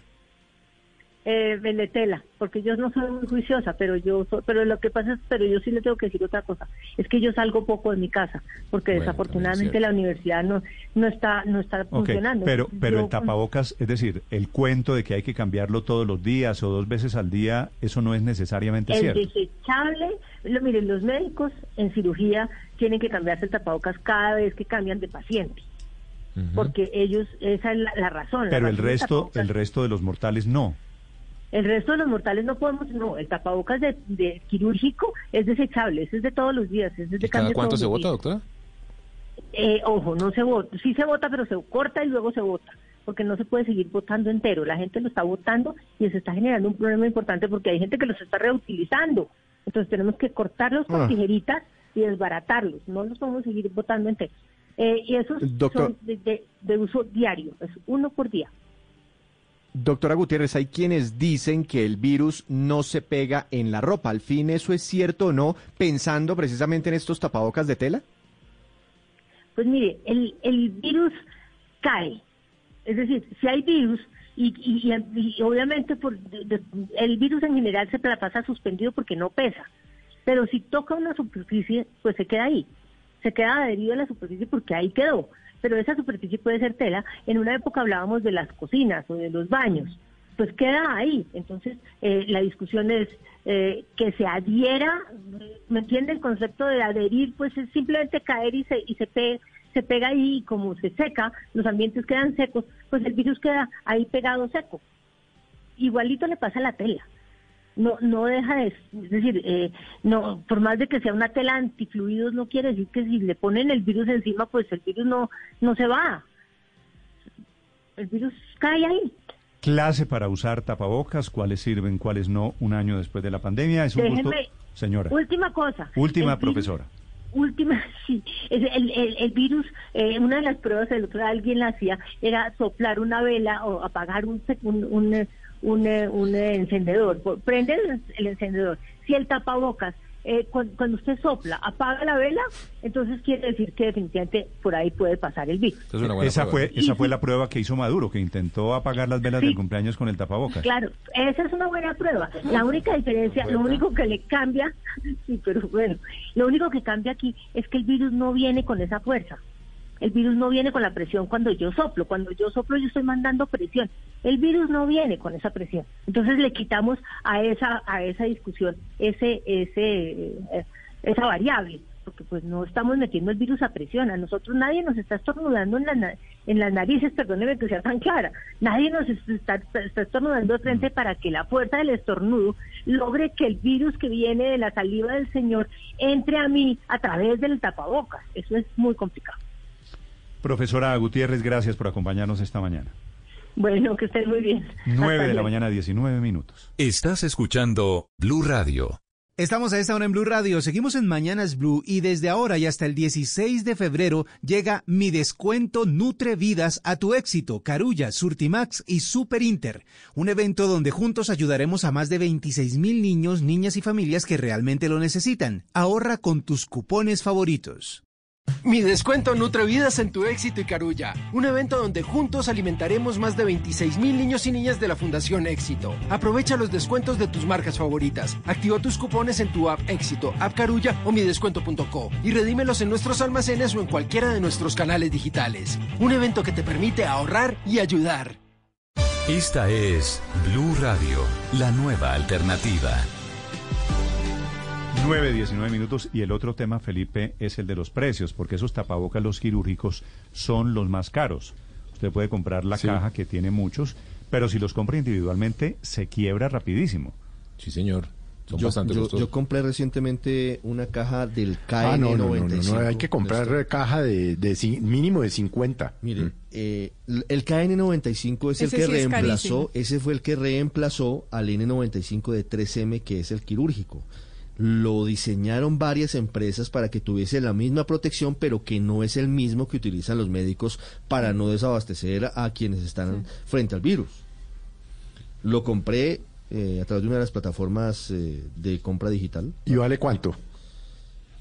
El paquete de 5 más o menos 100 mil pesos el paquete de 5. O sea, cada, cada tapabocas es que me van a regañar. Cada, cada tapabocas vale Me van a regañar en la casa. Yo compré dos cajas de 20 de, Cada tapabocas 20 mil. Me costó 300 mil pesos. Es que es muy son 40 tapabocas. Es, que 40 tapabocas a 300 mil pesos quiere decir 8 mil pesos más o menos por tapabocas.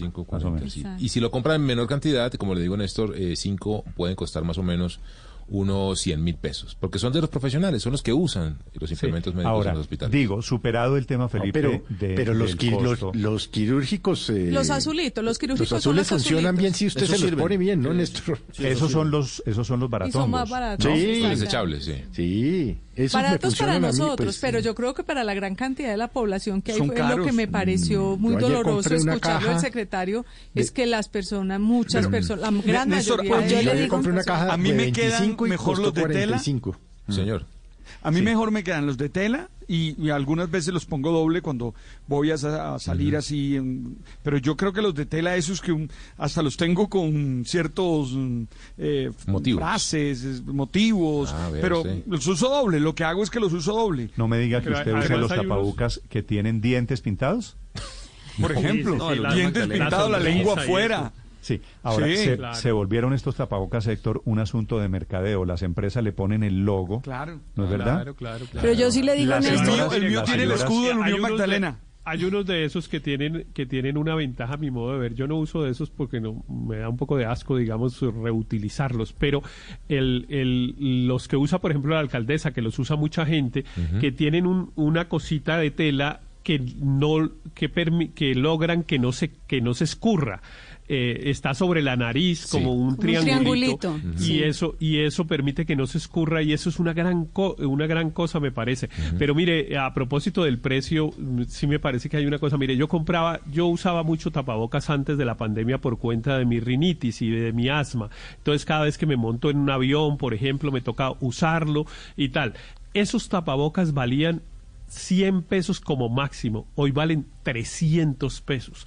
el, el, el, costo de esos tapabocas se triplicó por cuenta de la pandemia. Ahora, pues es razonable, pues porque hay una demanda enorme, pero yo no sé si valdría la pena una intervención del, sí, sabe que yo, Pero, pero sabe una cosa, Héctor. Me, he preguntado lo mismo. Ahora, Héctor, por, eso es cierto, que, que se han subido los precios de los tapabocas. El tapabocas de tela, que casi todos estamos usando, muchos productores de textiles han encontrado en la fabricación de tapabocas el salvavidas para sobrevivir. Total, pues yo eh, por eso estoy tan contenta con la entrevista que acabamos de hacer a la, a la doctora viróloga Gutiérrez, porque yo tengo una amiga que hoy está produciendo tapabocas y su industria, ella es diseñadora eh, textil, está viviendo prácticamente de vender tapabocas. Entonces me alegra mucho de que sirvan, pero además, usted dice, Héctor, que le da asco reutilizarlos, pero también hay que ser, hay que pensar en el planeta. En la medida en que usemos tapabocas de tela, pues no estamos llenando el relleno de Doña Juana y los rellenos de todo el país de, material eh, que, que, contamina, porque efectivamente es muy contaminante. ¿Se imagina cuando salgamos de la pandemia? Que ojalá pues, sea pronto. La contaminación. los, los mares llenos de tapabocas de estos de tela. no, de los otros. De los otros. De, bueno, eh, de los, de los otros. azulitos. Ah, no le quepa la menor Néstor, mm. Sí. Néstor, yo no sé si sea la superintendencia ¿Cuáles usa usted, Daniel? Yo uso los, los, los desechables, eh, pero, pero yo creo que el, el, punto que quería hacer es que no sé si sea la superintendencia o quién, pero ya son varios, varios médicos, virólogos como la la que, la que se entrevistó ahora, la que escuchamos ahora, que, que cuestionan, digamos, esas, esas declaraciones de la alcaldesa sin ningún sustento técnico. No sabemos de alguna manera quién está asesorando a la alcaldesa en unas declaraciones que, que parecen no, no, no muy bien sustentadas en la evidencia que existe médica sobre la eficacia de, del uso de tapabocas, sobre la llegada del virus de la cepa británica, etcétera. No, pero sabe que yo creo que de cosas que uno dice que hay que pensar antes que hablar. Yo creo que ella dio bien el mensaje, pero creo que el secretario de gobierno no lo dio como era en su momento, porque ella la alcaldesa. La alcaldesa en, en Europa, en Alemania, en Austria y en otros países sí han eh, obligado al uso de tapabocas quirúrgicos en escenarios que son de alta congestión, que fue lo que la alcaldesa dijo ayer, exactamente, cuando hay alto riesgo de contagio piden a la gente y de hecho hacen obligatorio el uso de ese tipo de tapabocas. No es para todos mm. los escenarios. Entonces, pues allí hay un matiz que sí es importante en la discusión. Ahora, hay algo en contra del tapabocas, Néstor, que a mí me preocupa y se lo digo la verdad.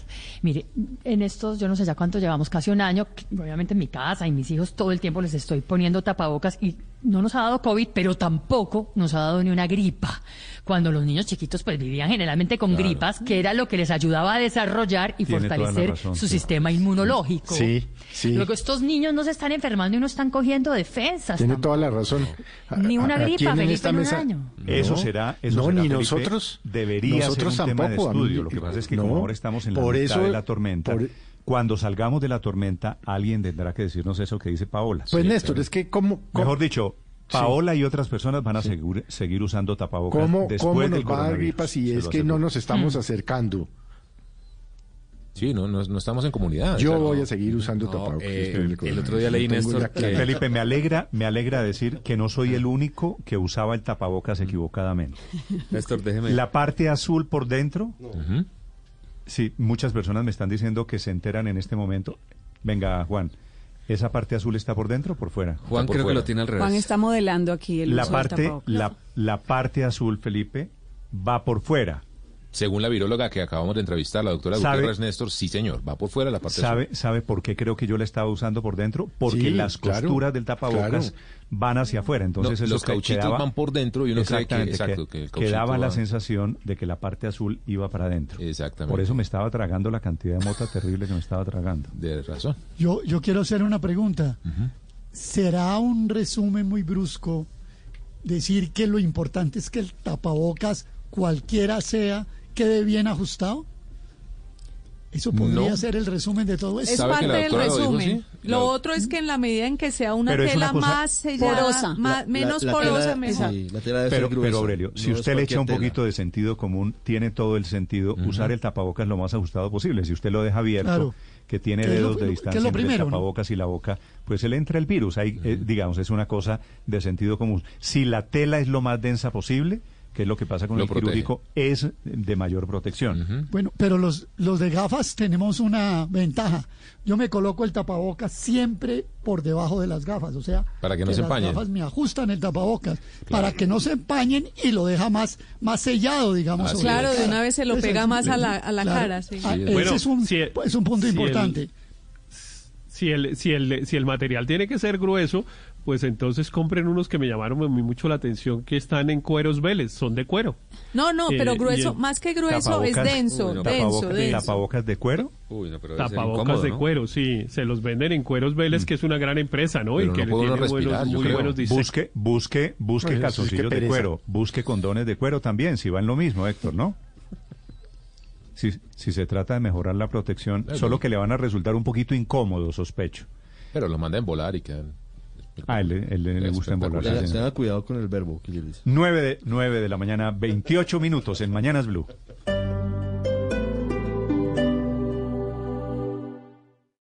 Esta es Blue Radio.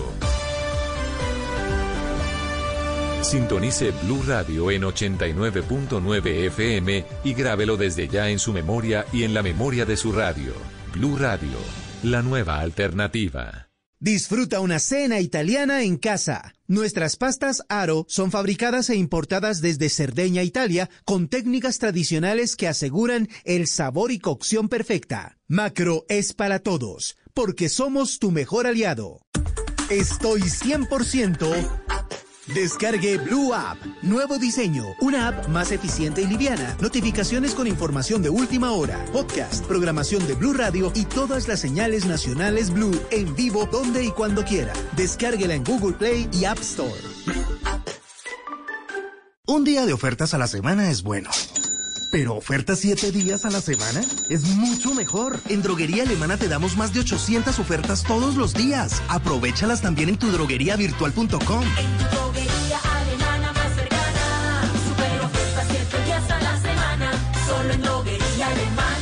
Siempre pensando en tu salud. Hoy rige pico y placa para los vehículos con placas impares terminadas en 1, 3, 5, 7 y 9. Excepto si usted tiene un vehículo eléctrico BYD. BYD, cero pico y placa. BYD, cero emisiones. BYD, 100% ecológico. BYD, 100% eléctrico. Visítanos en www.belledeauto.com.co con nuestras vitrinas BYD Motoriza. Del 28 de enero al 3 de febrero, en Easy aprovecha hasta 40% de descuento en pisos y paredes. Adicional, 10% con tarjetas en COSUD. En medio del odio, descubrí que había dentro de mí un amor invencible. En medio de las lágrimas, descubrí que había dentro de mí una sonrisa invencible. En medio del caos, descubrí que había dentro de mí una calma invencible. Me di cuenta a pesar de todo eso. En medio del invierno, descubrí que había dentro de mí un verano invencible. Y eso me hace feliz. Porque esto dice que no importa lo duro que el mundo empuja contra mí, en mi interior hay algo más fuerte, algo mejor, empujando de vuelta. Albert Camus.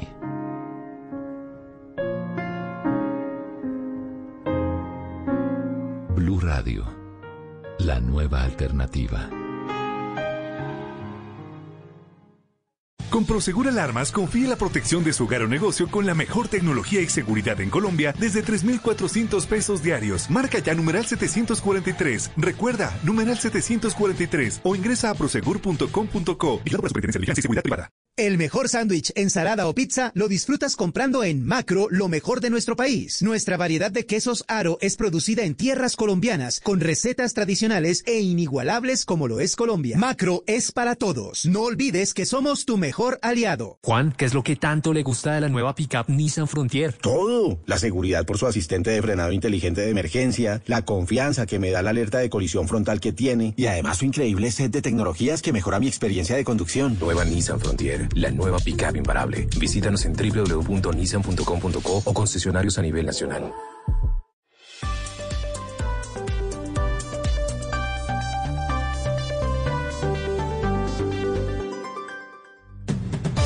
El precio de las acciones, las monedas y lo que pasa en las bolsas se lo cuenta Mañanas Blue. 9 de la mañana, 32 minutos. Se acaban hoy, Felipe, los tres días de luto por la muerte del ministro de la Defensa, Carlos Holmes Trujillo. Y apenas terminen los tres días de luto, el gobierno nombrará ministro de Defensa, Mm. que es posible que ese nombramiento esté en camino.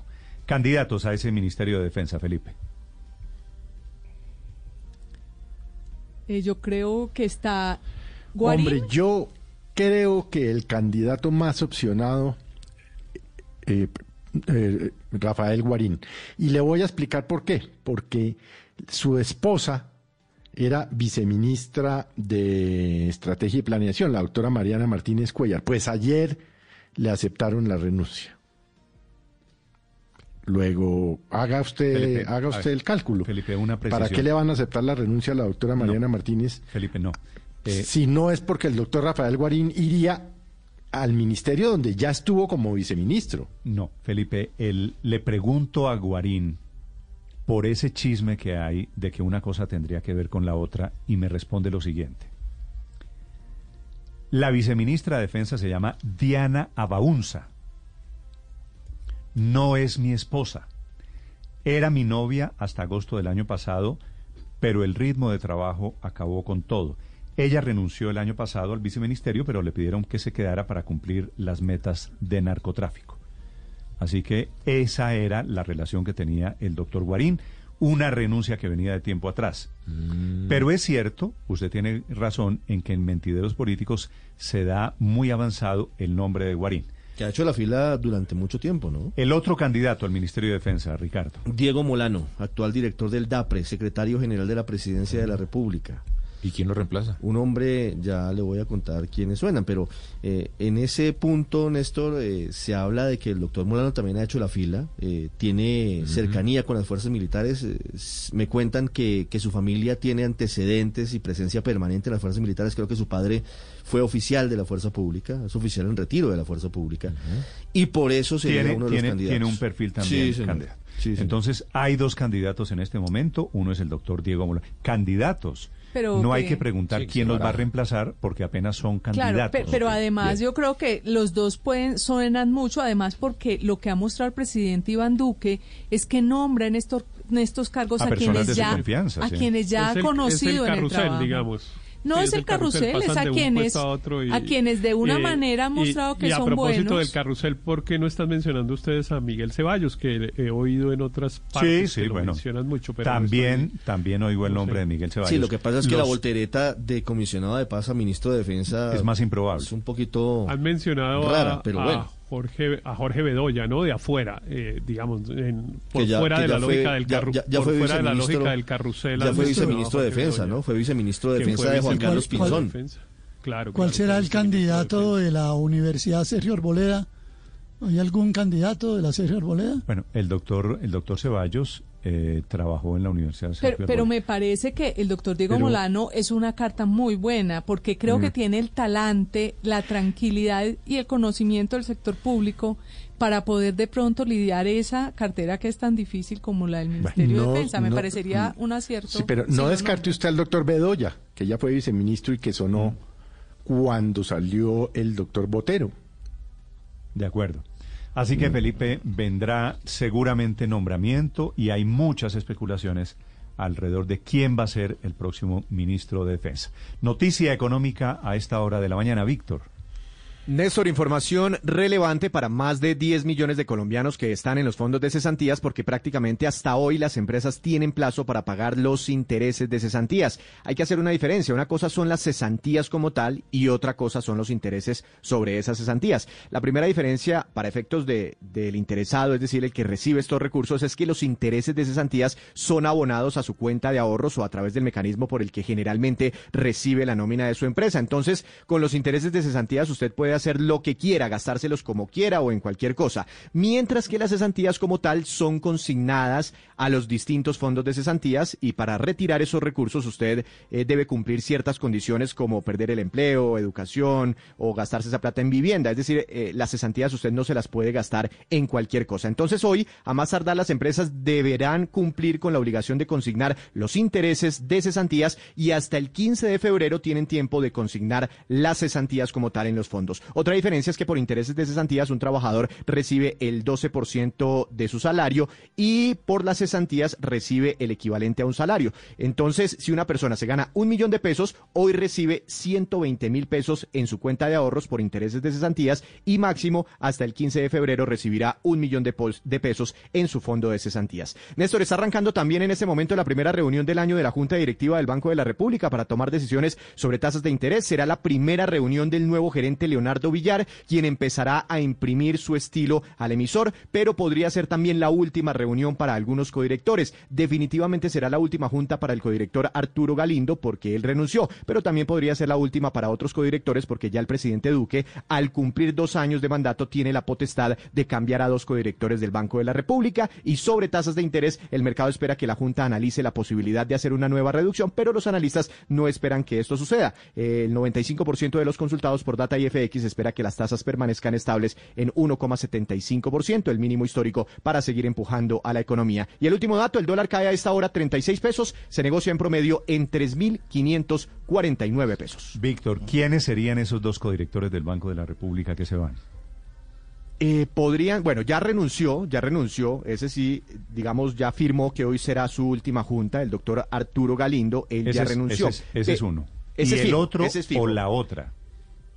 Puede, puede entonces el presidente Duque inclusive relevar a otros dos, porque la constitución se lo permite. Y podrían salir, Néstor, eh, la doctora Ana Fernanda Mayhuasca, también podría salir el doctor Gerardo Hernández o la doctora Carolina Soto. Entre ellos, eventualmente estaría esa decisión si el presidente Duque quisiera eh, hacer cambios entre los codirectores, porque recordemos que ellos fueron nombrados en el gobierno anterior, en el gobierno del presidente eh, Iván Duque. Entre ellos, pero pues cualquier cosa podría pasar, ¿no? Sí. Tengo entendido que hay mucha maleta lista por el lado de la Junta Directiva del Banco de la República, todos creyendo que van a ser los, los elegidos. Para salir. Ahora, ¿quiénes llegarán, no? ¿Quiénes llegarán? Por ahí está sonando eh, el doctor Luis Alberto Rodríguez, eh, que es actualmente, sí, de Planeación Nacional. También por ahí ha sonado el doctor Andrés Pardo, que ya fue viceministro de Hacienda. También está sonando la doctora Natalia Salazar, quien el año pasado pues sonó eh, para el cargo de gerente. Pero bueno, eso, eso eso al final es decisión del presidente de la República, pero sí habrá movimientos en la Junta después de la reunión de hoy. También allí vienen nombramientos. 9 de la mañana, 40 minutos, hablando de economía, el negocio del día, que esta mañana tiene que ver con el mundo de los call center, un negocio muy de moda en esta época de pandemia. Juan Fernández. Néstor, sí, usted lo ha dicho, pero seguro cuando usted llama a un call center de un banco, de su compañía de telefonía, ha habido una voz que le dice, esta llamada está siendo grabada y monitoreada con fines de calidad y servicio. Y esta es la historia de una empresa que está detrás de esa frase y que está en una serie de anuncios importantes, se llama Playbox, e inició una pequeña eh, oficina con cuatro personas en Manizales hace unos ocho años, pero en este momento está recibiendo una inversión de un fondo estadounidense por 25 millones de dólares, esos son unos 90 mil millones de pesos con los que completa un total de 34 millones de dólares, el equivalente a 122 mil millones de pesos en muy poco tiempo. Y mientras recibe su inversión, está comprando una empresa australiana que se dedica a monitorear la fuerza laboral de las empresas. Playbox fue fundada por el eh, manizaleño Oscar Giraldo y lo que hace es monitorear los canales digitales y brindar retroalimentación a los agentes de servicio de los call centers para ayudarlos a hacer mejor su trabajo. Y esa es la razón de la frase que se oye en los call centers que le decía hace algún eh, eh, momento. Pero más allá de las llamadas, se centra en las interacciones de chat y correo electrónico de los clientes con las empresas para ayudarles a mejorar sus servicios, capacitar mejor a los agentes y pues que hagan mejor su trabajo. El software que desarrolla permite consolidar al final todas las grabaciones, los chats, los emails y evaluar la calidad de esas interacciones. ¿Y quiénes están dentro de sus clientes? Pues fíjense que hay empresas como eh, Dropbox, Nike, OLX, la plataforma Wish, Pedidos Ya, entre muchos otros que pagan mensualmente por el servicio. Giraldo fundó la compañía en 2012 cuando estaba en Chile e identificó los problemas de los call centers, desde eh, empleados descontentos hasta mal servicio. Y mire lo simple, en lugar de castigar a los agentes cuando cometen eh, errores o por no ofrecer el producto que eh, venden como era, no resolver los problemas de los clientes, etcétera, ofrecen usar esos datos sobre los errores para capacitarlos con un sistema de gestión de aprendizaje. En un inicio, Giraldo logró levantar 500 mil dólares y se fue a Silicon Valley en Estados Unidos a perfeccionar su software y también a aprender inglés. En 2015 lanzó el software, inmediatamente levantó un millón y medio de dólares del fondo de inversiones de EPM. Hoy sus oficinas están en Sao Paulo, en Silicon Valley y también en Manizales. Y esta, pues es Néstor, la movida de hoy sobre emprendimientos y Playbox, esta compañía de Manizales, que acaba de levantar 25 millones de dólares de inversionistas internacionales para seguir expandiendo su negocio. Estás escuchando Blue Radio. Seguimos con el Top 100 y llegamos al segundo lugar con Tierra de Lomos de Cerdo. Y en primer lugar, ese muchacho relleno de cerdo. Oigámosla. Ese muchacho que estás cocinando me hizo querer volver.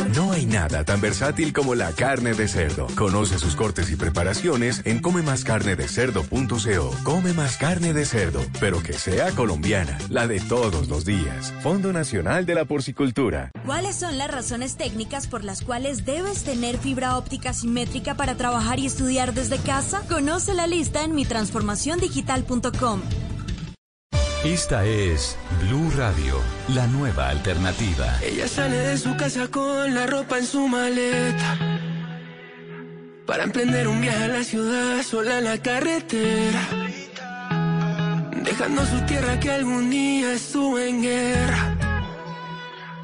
Tratando de conquistar el mundo como si supiera. Que alguien le rompió el corazón más de 20 veces. Pues yo lo arreglaré cada vez que ella me bese. No voy a dejar esos labios a la suerte. Lanzamientos musicales W para este fin de semana. Sí, señor, desde la noche del jueves y el viernes son- son los días oficiales de lanzamientos musicales y obviamente Colombia está presente con Santa María. Alejandro Santa María se une al Samario Yera para hacer esta canción que se llama Solita. Desde hace más o menos tres, cuatro meses estaban hablando del lanzamiento, del primer lanzamiento que iba a tener este cantante para este 2021. Lo habían puesto para el 29 de enero y así fue. Eh, se, se estrenó en todas las redes un video muy muy chévere que une estos dos cantantes y ya se está metiendo Santa María también por el lado de lo urbano. Nada.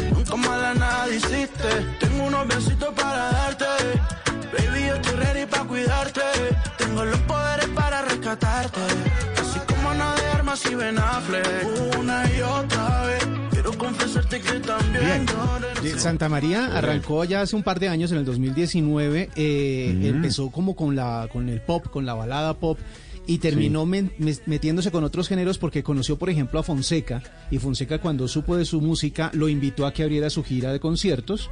Como que lo apadrinó y a partir de ahí él empezó a relacionarse con un montón de artistas y vieron el potencial de este cantante y lo tienen como uno de los grandes para este 2021. Vea, este año va a lanzar un álbum con composiciones de Mau y Ricky, con, con arreglos de grandes productores colombianos como la famosa pareja de, de, de- de Andrés Rengifo, de Mauricio Rengifo, y obviamente esto va a hacer que este artista sea como el protagonista de este 2021. Lo veo muy pegado entre Sí. los chinos, entre los Sí. más muchachitos. Sí, señor. Además porque va, va y vuelve, le- le- va y vuelve de la balada y del pop a lo urbano.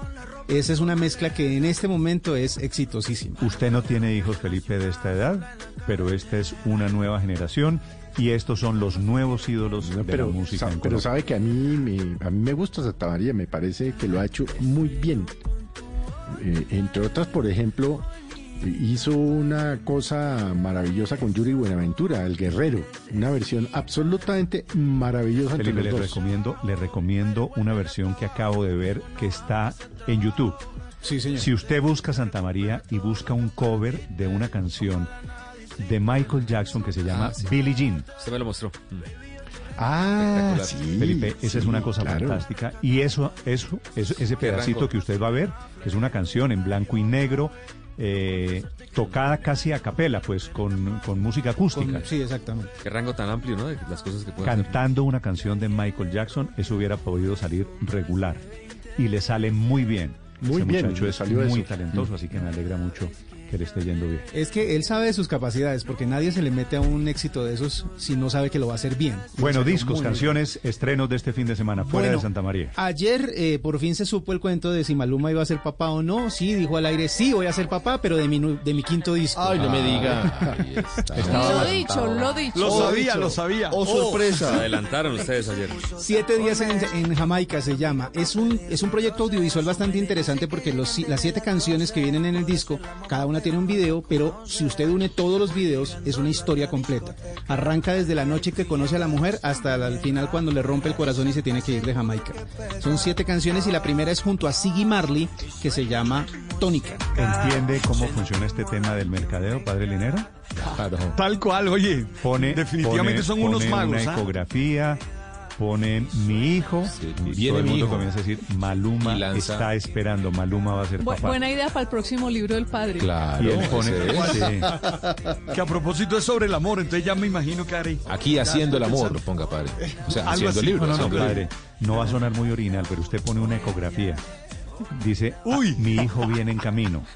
Y después el hijo es un libro, o un disco, o un árbol, o lo que sea. lo estoy anotando, ¿sabe? Buena idea. Produce una expectativa. Bueno, Maluma al final está lanzando esta canción. Sí, señor. Siete, siete canciones, las puso de una. Y él dijo que fue un álbum que había sacado, y que, que pensaba sacar incluso antes de Papi Juancho, pero que por un montón de temas de, de grabaciones del video y lo que quería presentar, eh, no había podido hacerlo antes. Y otra cosa, hizo el lanzamiento en una galería de arte en, Florida y dice que las obras de arte que están ahí, que son producidas por artistas colombianos, que tienen que ver con él, con, Maluma, las va a subastar para donar esas, eh, esas ganancias a diferentes obras sociales. Así que pues esperar a ver cuánto recauda él con, su, con sus obras de arte. Esa es otra, otra posibilidad, Padre Linero, para usted. No Padre Linero, sino Papi Beto.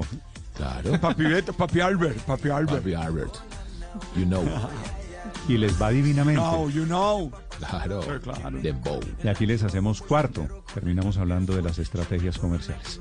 Nueve. había pasado con Carlos Vives. Esta también va a pegar, ¿no? Este es pegajosito. Sí, sí, sí. Además, Maluma saca un, lo que sea, hizo número uno. Y esta canción viene con algo de reggae porque la produjo junto y la propuso junto a Siggy Marley. Ah, el hijo, de Bob Marley. Y con quien trabajó mucho en esos días que estuvo en Jamaica eh, por para este disco.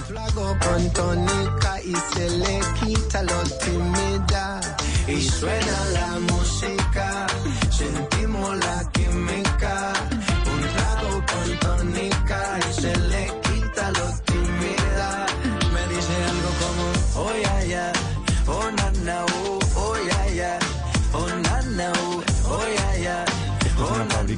Pegante, ¿no? Pegajosísimo todo. Así como puso a cantar a Siggy Marley en español, había puesto a cantar a, The, Weeknd en español Hawaii, la versión que hicieron A Madonna le puso a decir Medellín. Y, todo el mundo está además eh, con la expectativa del próximo 7 de febrero, que es el Super Bowl, porque The Weeknd va a ser el que haga el espectáculo de medio tiempo. Y obviamente eh, ellos siempre tienen como guardadas sorpresas. Y The Weeknd puede cantar Hawaii en el Puede que cante en medio tiempo y Maluma obviamente estaría involucrado en el tema. Así que esperemos, esperemos a ver el 7 de febrero si, si sale en el show de medio tiempo, así como nos sorprendió el año pasado, este eh, The Weeknd con Maluma.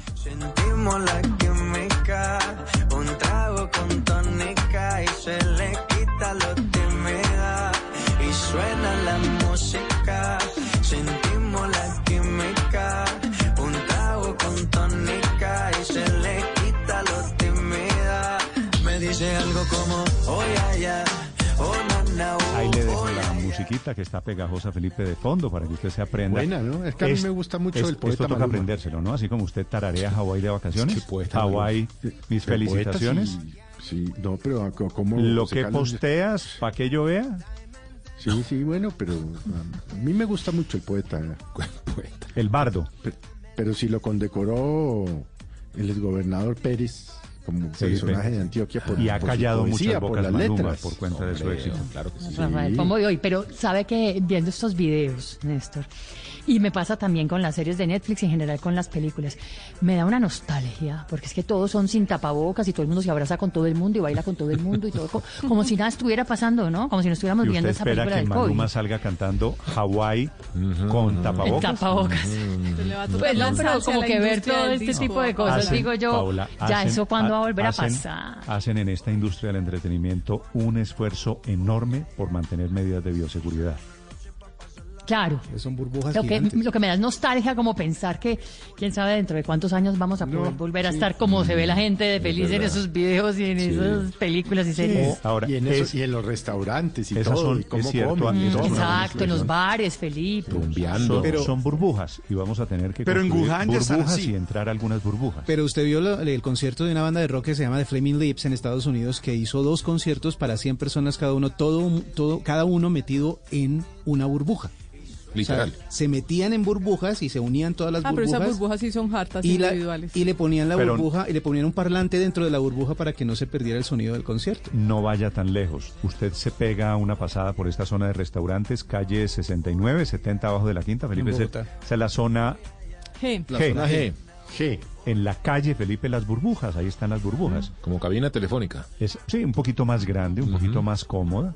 Usted no tiene que pegarle al teléfono para que funcione allí. Usted se sienta en la mesa, hay una burbuja y usted Sí. puede entrar con la persona, pero- con las personas, sus dos sí, pero acompañantes. añora uno, añora, como Sí, dice Pablo, no, añora irse a un restaurante y poderse tomar unos tragos con los amigos, Sí, señor. compartir, eh, es que es que es dificilísimo, es que eh, ¿cuándo, ¿cuándo puede uno, por ejemplo, volver a confiar en el pan que le ponen en el centro de una mesa? Sí. Fel- Felipe, de pronto a usted le alcanza a tocar. El año entrante, en un par de años, es posible que algo de eso lo vamos a recuperar. Atención a esta hora, comerciantes de Suba amenazan con cerrar Transmilenio. Se está grabando allí la protesta de gente afectada por la pandemia. José David Rodríguez. Hola Néstor, aquí estamos en la esquina de la carrera 91, son bloqueos intermitentes, de hecho nos dice Transmilenio que en este momento se está dejando de atender el servicio de alimentador en el portal de Suba debido a estos bloqueos intermitentes. Ellos están en esta esquina, Néstor y oyentes, para que ustedes se hagan una idea, son más de 100 personas que permanecen en este punto. Estaban hace pocos segundos frente a la alcaldía local eh, pidiéndole al alcalde local, precisamente Julián Moreno, que saliera o si no ellos iban a bloquear la vía. Pues bien, el alcalde local llegó hace cerca de cinco minutos, está negociando con ellos, Néstor y oyentes, hay fuerza disponible, pero ellos insisten, si no se levanta esa cuarentena, ellos van a continuar esos bloqueos intermitentes y por la tarde dicen van a continuar ese bloqueo prolongado. Por ahora no hay ningún inconveniente en materia de orden público, pero eso sí importante decirle a los oyentes que van a tomar Transmilenio hacia Suba, sobre todo ingresando hacia Suba, que hay problemas. En cuanto a la movilidad de vehículos particulares y demás vehículos, Néstor, pues la movilidad sí fluye con total normalidad, pero insisten las personas, en este momento lo que escuchamos es que no hay un acuerdo y le piden al alcalde que si no se hace ese acuerdo, entonces en los próximos minutos van a bloquear esta avenida Suba. nada. Tengo unos besitos para darte. Baby, yo estoy ready para cuidarte. Tengo los poderes para rescatarte. Así como Ana de Armas y Ben Affleck. Una y otra vez. Quiero confesarte que también lloré. No querer a más nadie, también juré. Pero tu amor me hace bien. Que alguien le rompió el corazón más de 20 veces. Pues yo lo Y no son esos de Suba los únicos cierres, hay intermitentes en la zona de Cedritos, que queda en el nororiente de Bogotá. Jimmy Ávila. Una y otra vuelves a estar sola, solita. Te quiero en las mañanas, cerquita. Me sueño con tu boca, bonita. Para llenarte la de besos como tú necesitas. Ella sale de su casa con la ropa en su maleta sola en la carretera. Dejando su tierra que algún día estuvo en guerra. Tratando de conquistar el mundo como si supiera que alguien le rompió el corazón más de 20 veces. Estás escuchando Blue Radio.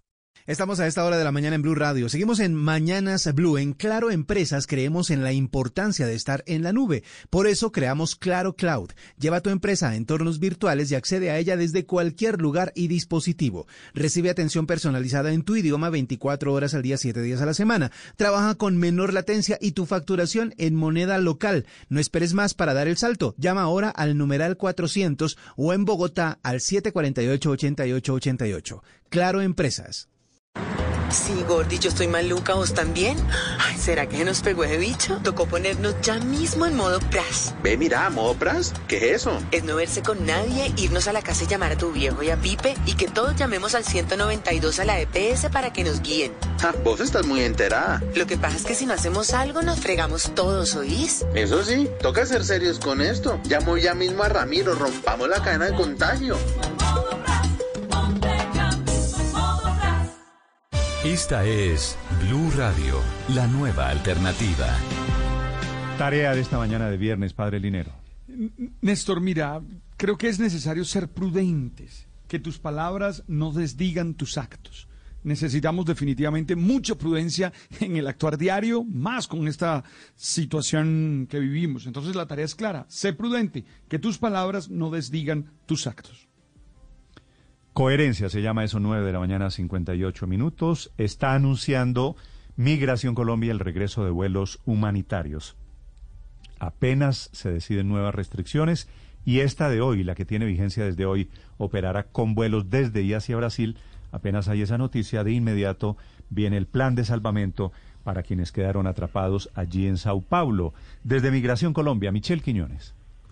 Néstor, buenos días. Pues mire, el director de Migración Colombia, Juan Francisco Espinosa, dijo que aquellos colombianos o ciudadanos extranjeros que residan en Colombia y que hayan quedado en Brasil requieran llegar de manera urgente al país, pueden coordinar con el consulado para esos vuelos humanitarios. Escuche. Aquellos colombianos o extranjeros residentes en territorio nacional que hayan quedado en el Brasil y que requieran con urgencia llegar hacia Colombia deberán contactar al consulado colombiano en el lugar que se encuentren en el Brasil para efectos de iniciar los trámites de un vuelo con carácter humanitario. Ese vuelo con carácter humanitario que se reitera no tiene carácter gratuito, se coordina con nuestra Cancillería, el Ministerio de Transporte, el Aerocivil, Migración Colombia, a efectos de facilitar la movilidad de estas personas. Es un procedimiento normal que nos toma cierto tiempo en donde lo primero que tienen que hacer estas personas es levantar su voz frente al respectivo consulado con sus respectivos datos de manera tal que nos permita ubicarlos y nos permita generar una solución para retorno hacia territorio nacional. ¿No aplica en estos vuelos para turistas o para quienes no residan en Colombia? En diciembre más de 5 mil viajeros llegaron al país provenientes de Brasil y el 62% eran colombianos. Michelle, gracias. Desde Migración, 9.59 minutos. El senador Roy Barreras Felipe está proponiendo por enésima vez en la historia política de Colombia un nuevo centro. Dice el senador Valle, Bayuno Felipe Roy Barreras.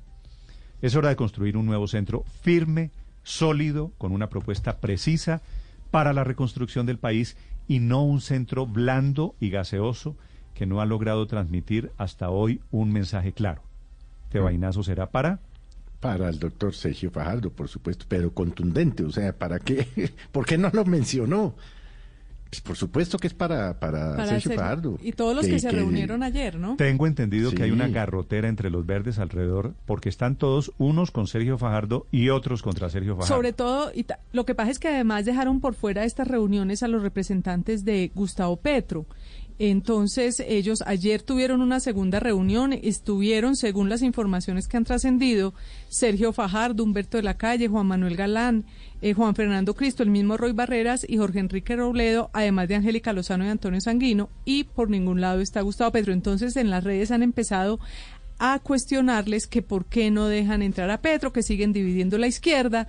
Y no sé si Roy Barreras, que ha mostrado cierta simpatía por Gustavo Petro, esté tratando de que... Le responde Armando Benedetti, que es un nuevo petrista.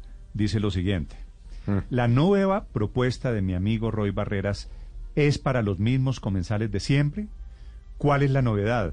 Como Fajardo piensa ser presidente cogiendo trochas en política, según Angélica Lozano, Petro es el único que no puede estar. El centro no existe, solo es una estrategia. Creo que aquí Benedetti tiene, tiene, algo de razón, Felipe. Aquí la gente se acomoda en el centro cuando se habla de que la, los extremos polarizan.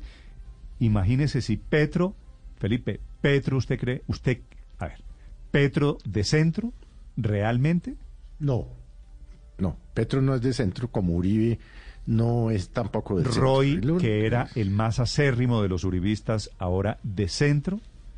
El centro, Felipe, es la pista de aterrizaje en donde llegan todos los aviones y aviones en política los hay muchos. lo que pasa es que ahí, Néstor, habrá solamente cabida y votos para un solo candidato, quiero decir, eh, eh, eventualmente en ah, el centro. Si se van divididos. Ahí hay votos para Fajardo o votos para el candidato de esa coalición Esto lo que quiere decir Roy Barreras. Esta película la hemos visto, obviamente lo que quiere decir en la práctica es división y división por cuenta de los personalismos, en un caso por cuenta del susto que produce la figura de Gustavo Petro, que es claro, polariza, división pero, en ese centro o centro izquierda. Sabe que el único que, no, que no tiene divisiones es Petro porque está solo él y él es el faraón de su proyecto, porque en la derecha también hay divisiones, digamos, hay divisiones en, en todo el espectro político, a excepción de Petro, porque Petro Pero Jorge Enrique Robledo, de todas maneras, ahí también eh, suma en la izquierda, sería. Claro, pero, pero digamos, la izquierda pura y dura, eh, hoy la tiene Petro, hoy la tiene Petro, evidentemente, no, no es un secreto.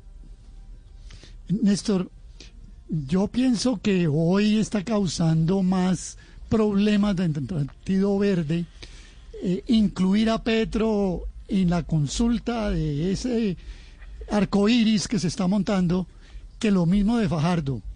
Pienso que, por ejemplo, si usted nota, declaraciones de miembros del Partido Verde y las confronta con las que dio ayer a la revista Semana Carlos Romón González, que es como el jefe del Partido Verde, digamos, es el dueño del aviso, donde dice hay que incluir a Petro. Eso está generando pues realmente un problema allí. Ahora, el Partido Verde es el núcleo central de todo ese conjunto. Todo esto, todo esto lo llaman en algunos sectores, claro que... estos son los alternativos, ¿no? Alternativos que van a llegar un genérico que un genérico que realmente a mí no me gusta mucho porque pues alternativos termina siendo cualquier cosa. Pero Néstor la verdad es que el Partido Verde va a tener que tomar una definición. No sé si ustedes se percataron de que como que Intias Prilla y Caterine Miranda también se salieron un poco de, ese eje en torno a si Petro sí, si Claudia López, cuál es el papel de Claudia, hay gente jugando. El, centro del problema es la definición del Partido Verde. Ahora, Carlos Ramón González, perdóneme Héctor, una, última cosa. Carlos Ramón González dijo ayer una cosa que es importante. Dijo, debe estar Petro desde la primera vuelta en la consulta, pero si no, tenemos que ponernos de acuerdo para la segunda vuelta. O sea, que el que entre a la consulta, de todas maneras, si en segunda vuelta el que clasifica es Petro, por otro lado, el compromiso sería si se meten en ese grupo con Petro, Petro les gana eso. Petro se mete a segunda pero hay, vuelta. Pero hay, pero hay pasos eh, eh, y, y, digamos, el Partido Verde tiene que tomar uno primero, que es decidir si va a tener candidato propio y cómo lo escoge y aparentemente pues ha abierto como unas eh, inscripciones y se han inscrito entiendo que algunas personas hay un plazo que se vence pronto y entiendo que lo que dijeron ayer en la reunión de los alternativos es que en julio decían cuál era su candidato eh, es el Partido Verde juega con Iván Marulanda o con Camilo Romero, con Pedro Pérez. Y después ese juega contra otros, contra Fajardo, contra los que llegan de mm. afuera. Eh, y, ahí es cuando viene esa segunda. En, los verdes en la primera etapa, Pero No, no, claro que no, no, no, claro que no. ellos van a escoger un candidato dentro de estos que tienen el carnet verde. Fajardo no tiene el carnet verde. Y después, cuando tengan un, un solo candidato y no cinco o seis como tienen hoy, van a, a, decidir cómo compiten con los otros. Y ahí me parece que el Partido Verde pierde la relevancia que está teniendo hoy. Porque si bien el Partido Verde es un partido cada vez más importante y que crece mucho, es cierto que sus candidatos ninguno tiene el nivel ni de Fajardo ni de Petro. Eh, y, tampoco de Robledo, para decirlo incluso, porque pues son candidatos un poco más pequeños en la, en la opinión y entonces hace, empiezan a hacer encuestas y si es, digamos, Camilo Romero y Camilo Romero empieza a salir 3% de intención de voto contra 15, 20 de los otros, qué sé yo, pues el Partido Verde pierde relevancia en la decisión. Esos son ni siquiera coroneles, esos son sargentos que están intentando figuración pensando en corporaciones públicas y les corresponderá a ellos decidir quiénes tienen verdaderamente opción. Todo esto porque estamos ya en año electoral, así va a ser de aquí en adelante el año electoral que se nos avecina. Néstor, ah. el pulso del, del, partido al interior del Partido Verde es crucial porque, pues si gana Marulanda está claro que él preferiría competir y eventualmente ayudar a legitimar la candidatura de, de Sergio Fajardo, pero si ganara Camilo Romero, que, que pues yo creo que él tiene una buena opción porque, digamos, tiene un apoyo importante en las bases de ese partido, pues claramente él es más pro Petro. Eh, entonces, ese, esa primera decisión hacia julio de decir, bueno, ¿quién es el que tiene oficialmente la bandera del Partido Verde? Va a ser el primer pulso para decir si se van con Fajardo o se van con Petro. Como lo que está buscando Roy es el centro, le responde en este momento el centro democrático diciendo que ellos, todo el mundo queriéndose quedar con el centro, que ellos, el Centro Democrático, que es el partido de la derecha en Colombia, son el verdadero centro. no, hágame favor. Esta es Blue Radio. Sintonice Blue Radio en 89.9 FM y grábelo desde ya en su memoria y en la memoria de su radio. Blue Radio la nueva alternativa. Y a esta hora en Blue Radio una información importante. En tu éxito, televisor 58 pulgadas UHD Smart Samsung a 1.734.905 pesos pagando con tarjeta éxito hasta el primero de febrero. Hasta 35% de descuento pagando con tarjeta éxito en neveras, lavadoras, aires y hornos Samsung hasta el 31 de enero. Continúa con nuestra programación. Este sábado en el radar, el Ministerio de Salud responde las dudas de los colombianos frente al plan de vacunación contra el COVID-19. Participe enviando sus inquietudes a arroba Blue Radio Co. Le plantearemos sus preguntas a los funcionarios encargados del más ambicioso plan de inmunización en la historia de Colombia. El radar, este sábado a la una de la tarde con Ricardo Ospina en Blue Radio y bluradio.com. La nueva alternativa. Hoy rige pico y placa para los vehículos con placas impares terminadas en 1, 3, 5, 7 y 9. Excepto si usted tiene un vehículo eléctrico BYD. BYD, cero pico y placa. BYD, cero emisiones. BYD, 100% ecológico. BYD, 100% eléctrico. Visítanos en www.bydauto.com.co con nuestras vitrinas BYD Motoriza.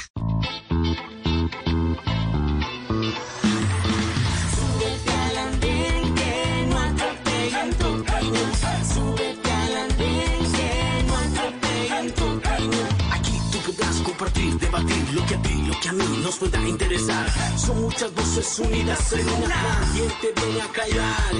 Hey, ¿Cómo va tu país? ¿Cómo va la economía? ¿Cómo ve la sociedad? Hey, ¿Qué tú puedes decir? Si te quedo te preguntas solo ven, ven, ven, ven. Súbete al andén que no atropellen tu camino. Súbete que no atropellen tu camino. El andén Viernes a las 10 de la noche en Blue Radio y bluradio.com. La nueva alternativa. Disfruta una cena italiana en casa. Nuestras pastas Aro son fabricadas e importadas desde Cerdeña, Italia, con técnicas tradicionales que aseguran el sabor y cocción perfecta. Macro es para todos, porque somos tu mejor aliado. Cuando la tormenta pase y se amancen los caminos, y seamos sobrevivientes de un naufragio colectivo, con el corazón lloroso y el destino bendecido, nos sentiremos dichosos tan solo por estar vivos y le daremos un abrazo al primer desconocido y alabaremos la suerte de conservar un amigo. Y entonces recordaremos todo aquello que perdimos y de una vez aprenderemos todo lo que no aprendimos. Cuando la tormenta pase, te pido Dios, apenado, que nos vuelvas mejores, como nos habías soñado. Alexis Valdés. Blue Radio.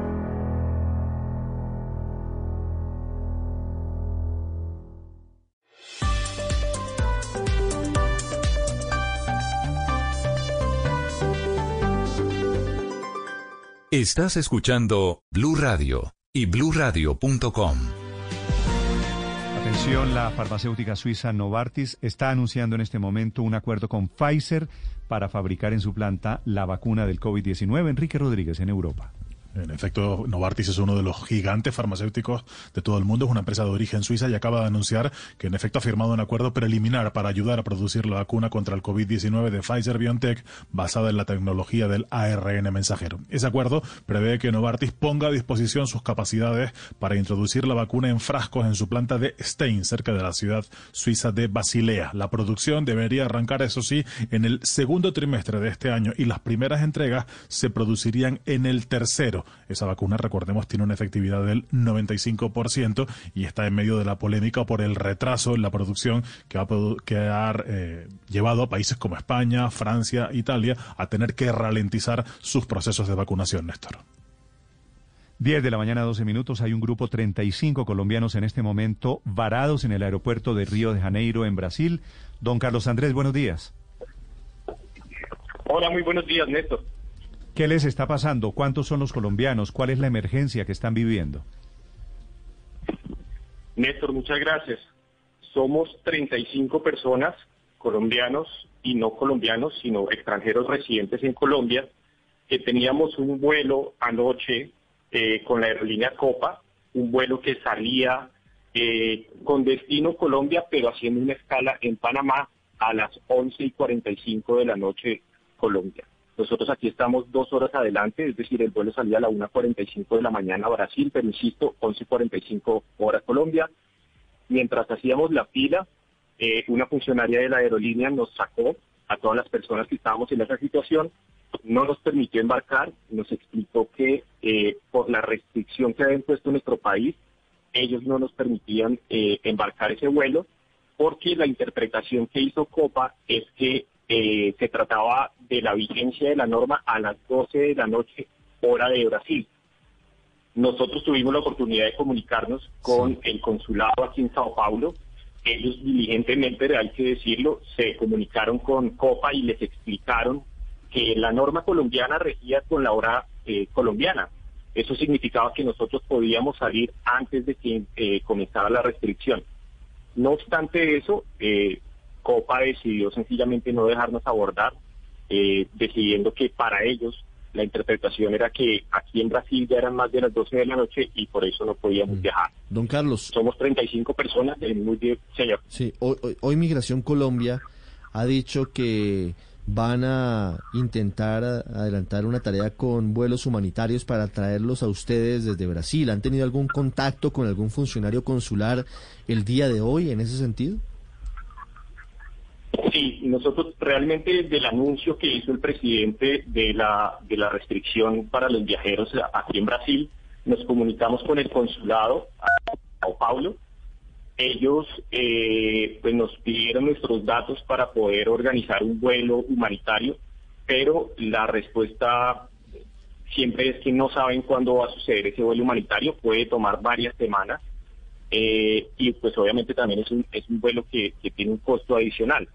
Eh, hay algunas personas que, por ejemplo, estaban aquí en Brasil y que tuvieron que comprar en urgencia para dar cumplimiento a la restricción colombiana el tiquete aéreo con Copa Airlines para poder viajar y pues es una plata que hubo personas que se tuvieron que endeudar para hacer esas cosas, lo cual les pone en una situación bastante apremiante de cara al, futuro costo del, del, del humanitario. Sí, esta película ya la habíamos visto de los colombianos varados en la primera ola que la volvemos a ver por cuenta de nuevos cierres, esta vez con Brasil. Mucha suerte, don Carlos Andrés, le deseo. Gracias. Estás escuchando Blue Radio. Ser todo claro es recibir más sin pagar más. Combina tu plan postpago con servicios en casa a tu nombre con un amigo o familiar. Y listo, disfruta hasta 50% más datos y hasta 50% más velocidad en tu internet hogar. Es así de fácil. Vuélvete todo claro llamando asterisco 611. Conoce condiciones y restricciones en claro.com.co. ¿Sabías que se necesitan al menos 10 megabytes por segundo para hacer una videollamada estable, pero que deben ser simétricos? Aprende a evitar los problemas de conexión en mitransformaciondigital.com. Esta es Blue Radio, la nueva alternativa. Un estudio confirma lo que todos suponíamos, que hay un notable, preocupante retraso de aprendizaje de niños por el confinamiento y enormes brechas entre niños ricos y niños pobres. Estudio internacional que nos toca, por supuesto, con nuestra realidad. Silvia Carrasco, desde Londres. Sí, Néstor, esto es un estudio que se hizo aquí en el Reino Unido, pero que es, eh, se podría extender a todo el mundo lo que está pasando con los niños con este confinamiento. Aquí lo hizo una fundación que es la Fundación Nacional para la Investigación Educativa y lo que hicieron fue hacerle eh, el, analizar cómo estaban aprendiendo casi 6.000 niños. Hicieron el análisis entre los niños de 6 y 7 años de edad. Mira, lo que dice es que el rendimiento de los alumnos de estos niveles, que son eh, aquí son Year 1 y Year 2, o sea, primero y segundo de preparatoria, que dice que los alumnos de primaria, tanto en lectura como en matemática, su rendimiento se redujo significativamente después del cierre de las escuelas durante y, eso fue medido solamente durante el primer cierre. Dice que el rendimiento es gran, grande y preocupante entre los, entre los alumnos desfavorecidos y sus compañeros más ricos. Se estima que la brecha es el equivalente a siete meses de aprendizaje, tanto en lectura como en matemática. Los hallazgos eh, provisionales de este estudio dicen que los niños de Year 2, que son los de 7 años de edad, obtuvieron un rendimiento más bajo en otoño como resultado del probable del aprendizaje perdido dice que eh, los alumnos en promedio progresaban alrededor de dos meses menos en matemática y lectura en otoño del 2020 en comparación con lo que había pasado con los niños que estudiaban en el año 2017. Ese es el resultado de esta investigación solamente con el primer confinamiento y aquí ya llevamos tres confinamientos, Néstor. Muy bien, Silvia. Nosotros estamos en el segundo. Vamos un confinamiento detrás. 10 de la mañana, 18 minutos. Fue violada una joven venezolana. La citaron a una entrevista de trabajo y el caso genera hoy protestas en Venezuela porque la jueza dejó libre a ese violador, Santiago Martínez, en Caracas.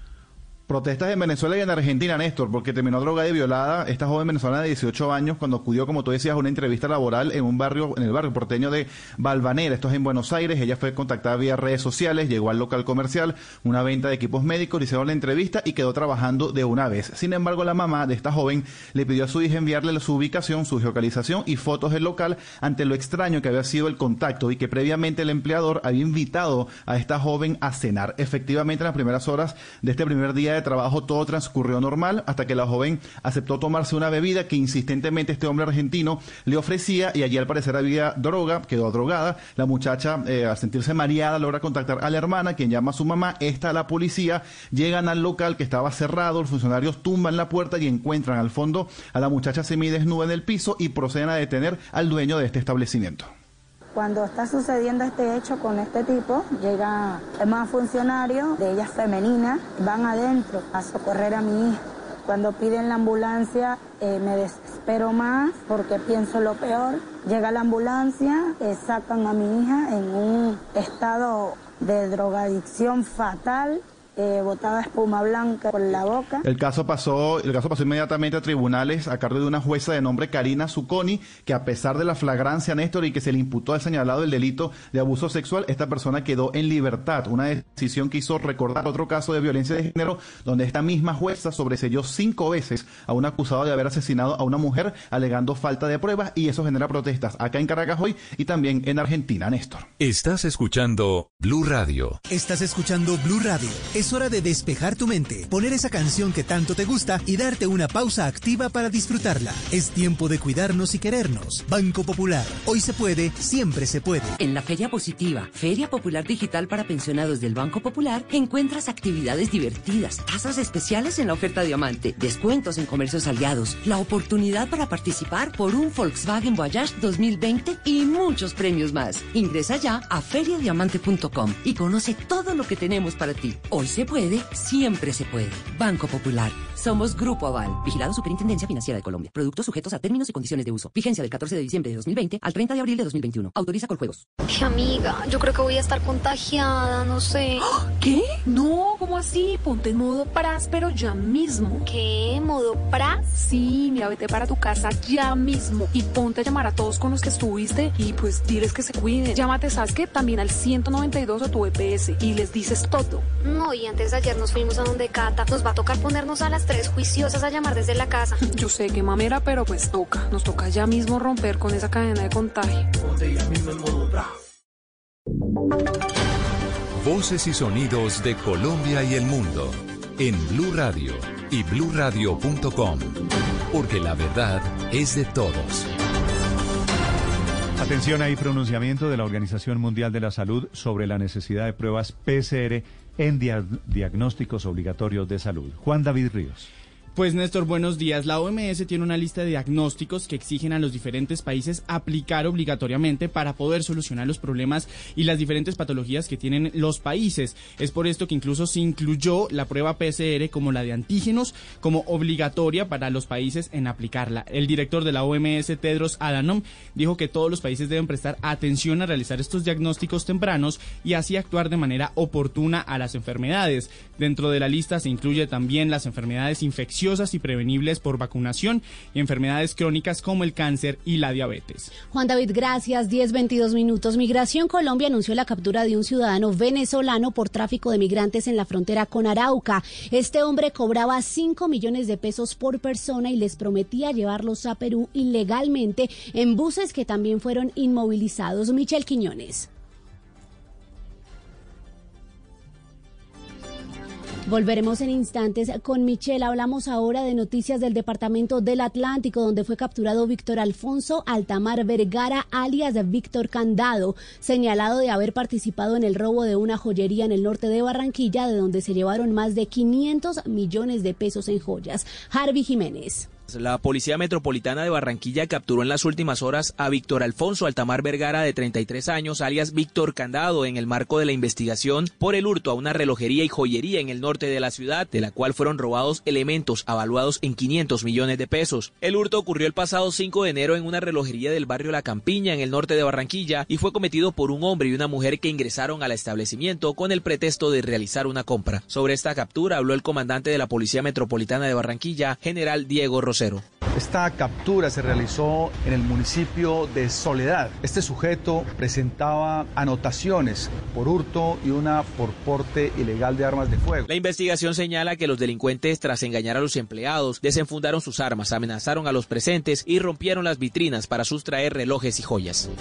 Harvey, gracias. Volvemos con Michelle Quiñones. La noticia sobre la captura de un hombre por tráfico de migrantes en la frontera con Arauca, Michelle.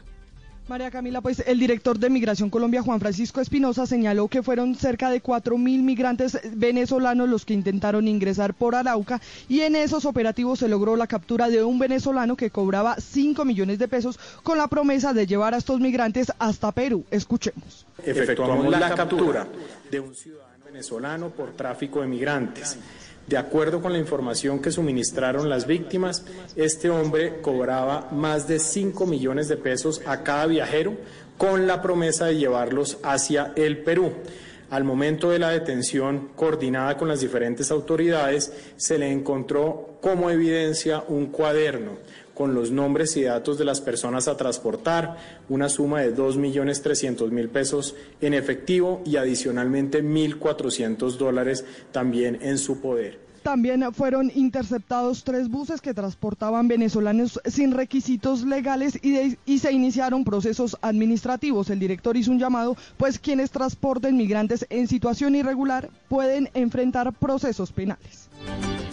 Estamos a esta hora de la mañana en Blue Radio. Seguimos en Mañanas Blue. En Claro Empresas creemos en la importancia de estar en la nube. Por eso creamos Claro Cloud. Lleva tu empresa a entornos virtuales y accede a ella desde cualquier lugar y dispositivo. Recibe atención personalizada en tu idioma 24 horas al día, 7 días a la semana. Trabaja con menor latencia y tu facturación en moneda local. No esperes más para dar el salto. Llama ahora al numeral 400 o en Bogotá al 748-8888. Claro Empresas. A las 10 de la mañana, 25 minutos, vamos con una noticia de última hora. Marcela Peña, buenos días. El DANE revela la última cifra de desempleo en Colombia.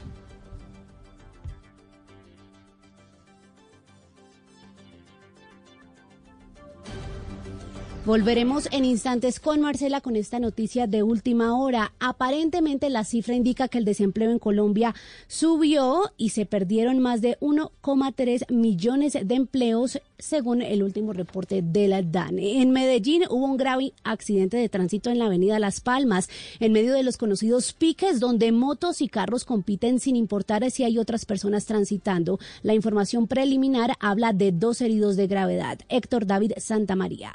No para esta práctica que se ha denunciado en varias ocasiones en la Avenida Las Palmas, que es la principal vía para ir o llegar desde el Aeropuerto Internacional José María Córdoba de Ronegro a Medellín. Tanto los conductores de motos y carros bajan a velocidades que pueden llegar hasta los 130 kilómetros por hora en una carretera que el tránsito por norma debe ser de 60 kilómetros, es decir, que van al doble en los dos carriles en ambos sentidos en un promedio de 4 metros de ancho, lo que pone en riesgo a los demás ciudadanos que están transitando. En, según los videos hechos por los mismos asistentes que no cumplían con las normas de bioseguridad, el conductor y el parrillero de una motocicleta de alto cilindraje chocó contra un poste, lo tumbó y este golpeó a otro carro. Esto se jodió acá en los piques, un herido debajo del carro hay otro, se cayó este poste. Por ahora se conoce que uno de los dos heridos tuvo lesiones de consideración.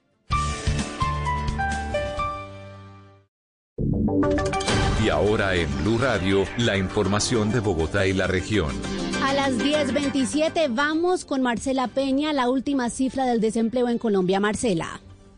Camila, en diciembre de 2020 Colombia cerró con 21,4 millones de trabajadores y 3.3 millones de desempleados, lo que implica que la tasa de desempleo se ubicó en el 13,4%, un punto por encima de lo que reportamos en noviembre, que fue del 13,3%, y muy por encima del 9,5% que tuvimos en diciembre de 2019. Los datos del DANE muestran que en diciembre se presentó la menor destrucción de puestos de trabajo desde que comenzó la pandemia. Sin embargo, de los 1,3 millones de empleos perdidos, la mayoría están concentrados en actividades artísticas, restaurantes, hoteles y comercio, y especialmente afectan la ocupación de las mujeres. Marcela, gracias. Al cierre les contamos que por petición del gobierno, militares y policías acompañarán el plan de vacunación que se adelantará en todo el país contra el COVID-19. Jimmy Ávila. Buenos días. Por instrucciones del presidente Iván Duque, las fuerzas militares y la Policía Nacional desarrollarán de manera coordinada una estrategia de logística y de seguridad, de acompañamiento para llevar la vacuna contra el COVID-19 a todo el país. La operación se denominará San Roque, que liderará el Ministerio de la Defensa Nacional con el objetivo de permitir la inmunización de todos los colombianos de manera ordenada en las regiones. Este plan contempla una estrategia especial de movilidad, seguridad, almacenamiento de los lotes de vacunas de acuerdo con el esquema logístico emanado por el Ministerio de Salud para reducir la expansión del coronavirus. La estrategia, dice el Ministerio de Defensa, servirá como homenaje en memoria de Carlos Gómez Trujillo por su trabajo con la fuerza pública.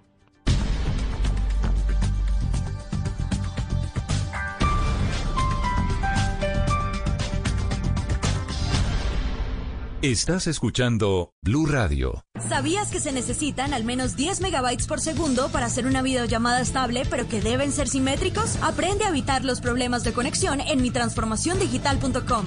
Las victorias y derrotas, la pasión y la afición en juego y los datos de lo último en deportes se lo presenta Mañanas Blue. Programación de partidos para este fin de semana, bueno, incluyendo la jornada de hoy. 3.45 de hoy, Gil Vicente contra el Porto por los cuartos de la Taza de Portugal. Uribe jugará y Luis Díaz regresó ya a práctica luego de superar el COVID-19. 6 de la tarde de Jaguares Alianza Petrolera. 8 Deportivo Cali contra Envigado. No está el jugador Agustín Palavecino, que pidió no ser convocado. Sábado 7.30 Everton de James y Mina ante Newcastle. 10.15 Real Madrid ante Levante. A las 12 Sampdoria de la Juve de Cuadrado. En Blue estaremos a las 6.05 Nacional con Pereira y a las 8.10 Junior América de Cali. Esta fue la información deportiva. Mañana es Blue.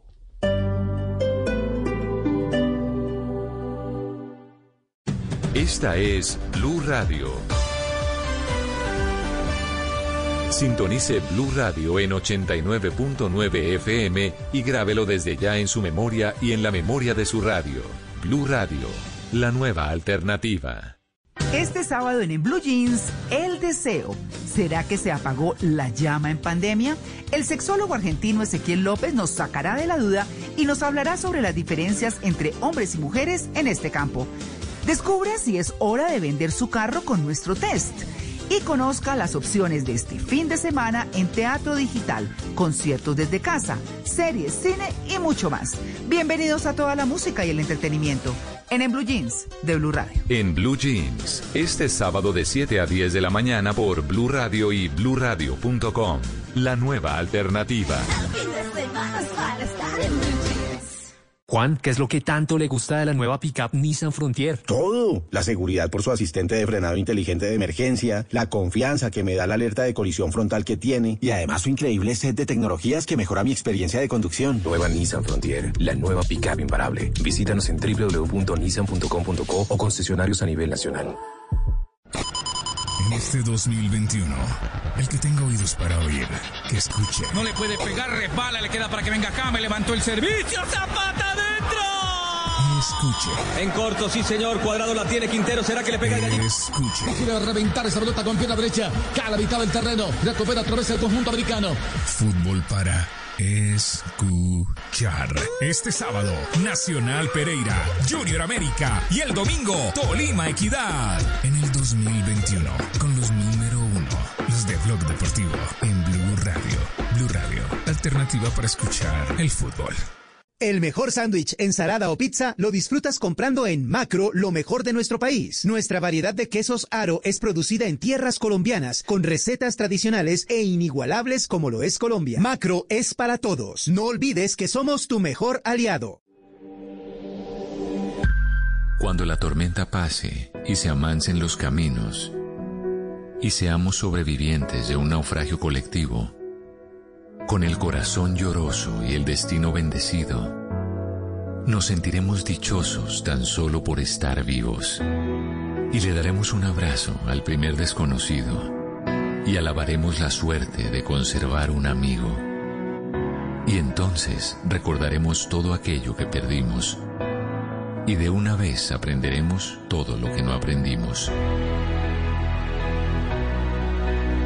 Cuando la tormenta pase, te pido Dios, apenado, que nos vuelvas mejores, como nos habías soñado.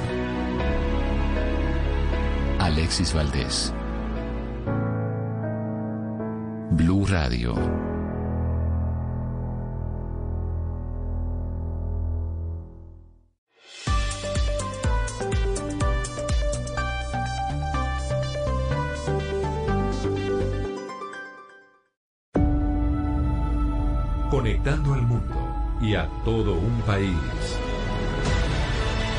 Oscar Montes, Ana Cristina Restrepo, Hugo Mario Palomar, Diana Mejía, Gonzalo Lázari, Valeria Santos, Rodrigo Pombo y Camila Zuluaga lo acompañan desde este momento en Mañanas Blue. Cuando Colombia está al aire. 10 de la mañana, 34 minutos. Gracias por seguir conectados aquí con nosotros en Mañanas Blue. Vamos hasta la una de la tarde. Empezamos muy temprano. Tenemos mucha información eh, para ustedes, pero es viernes. Gonzalo en Bogotá está haciendo un sol espectacular. Entonces eh, nos está recibiendo este fin de semana con muy buen clima, por lo menos a nosotros los bogotanos, pero además alistándonos para tener un fin de semana después de tres encerrados para poder salir. No quiere decir que nos vamos a desjuiciar ni mucho menos, pero por lo menos vamos a poder salir a la calle y no tener que estar en cuarentenados como estuvimos en los últimos tres. Y por eso le traigo música para este fin de semana, tomando en cuenta además, Camila, que aquí en Panamá el sol está muy duro, el cielo está completamente despejado. Y yo creo que es bueno arrancar hoy viernes con tal vez una de las canciones más importantes de los Pericos.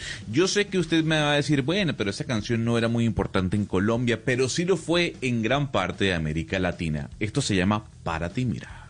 Buena gente, especialmente las damas.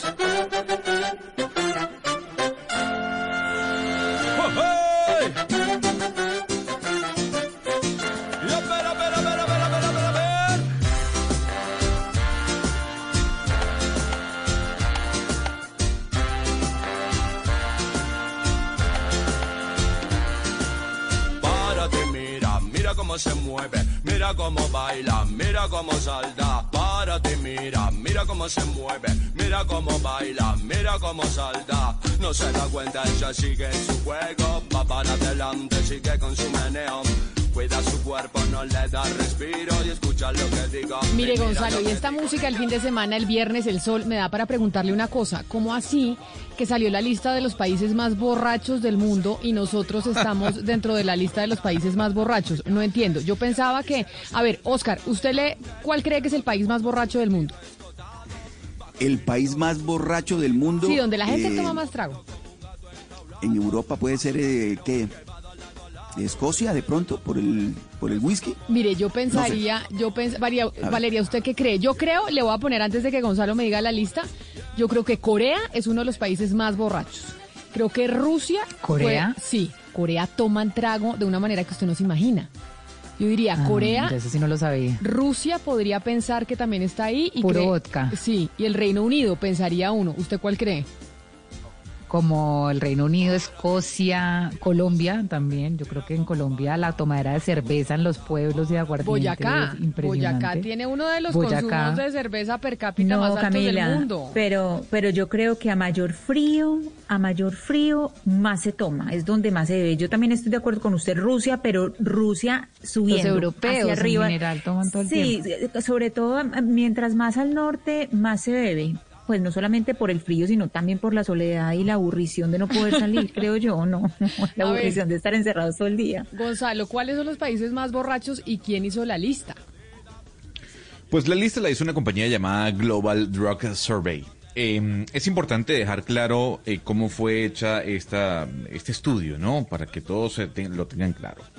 Lo primero es que se realizó entre el año, mm, en el año 2019, entre noviembre y diciembre. O sea, antes de la pandemia, es importante dejarlo claro. Antes de la pandemia, entre noviembre y diciembre, abarcó a 100.000 personas.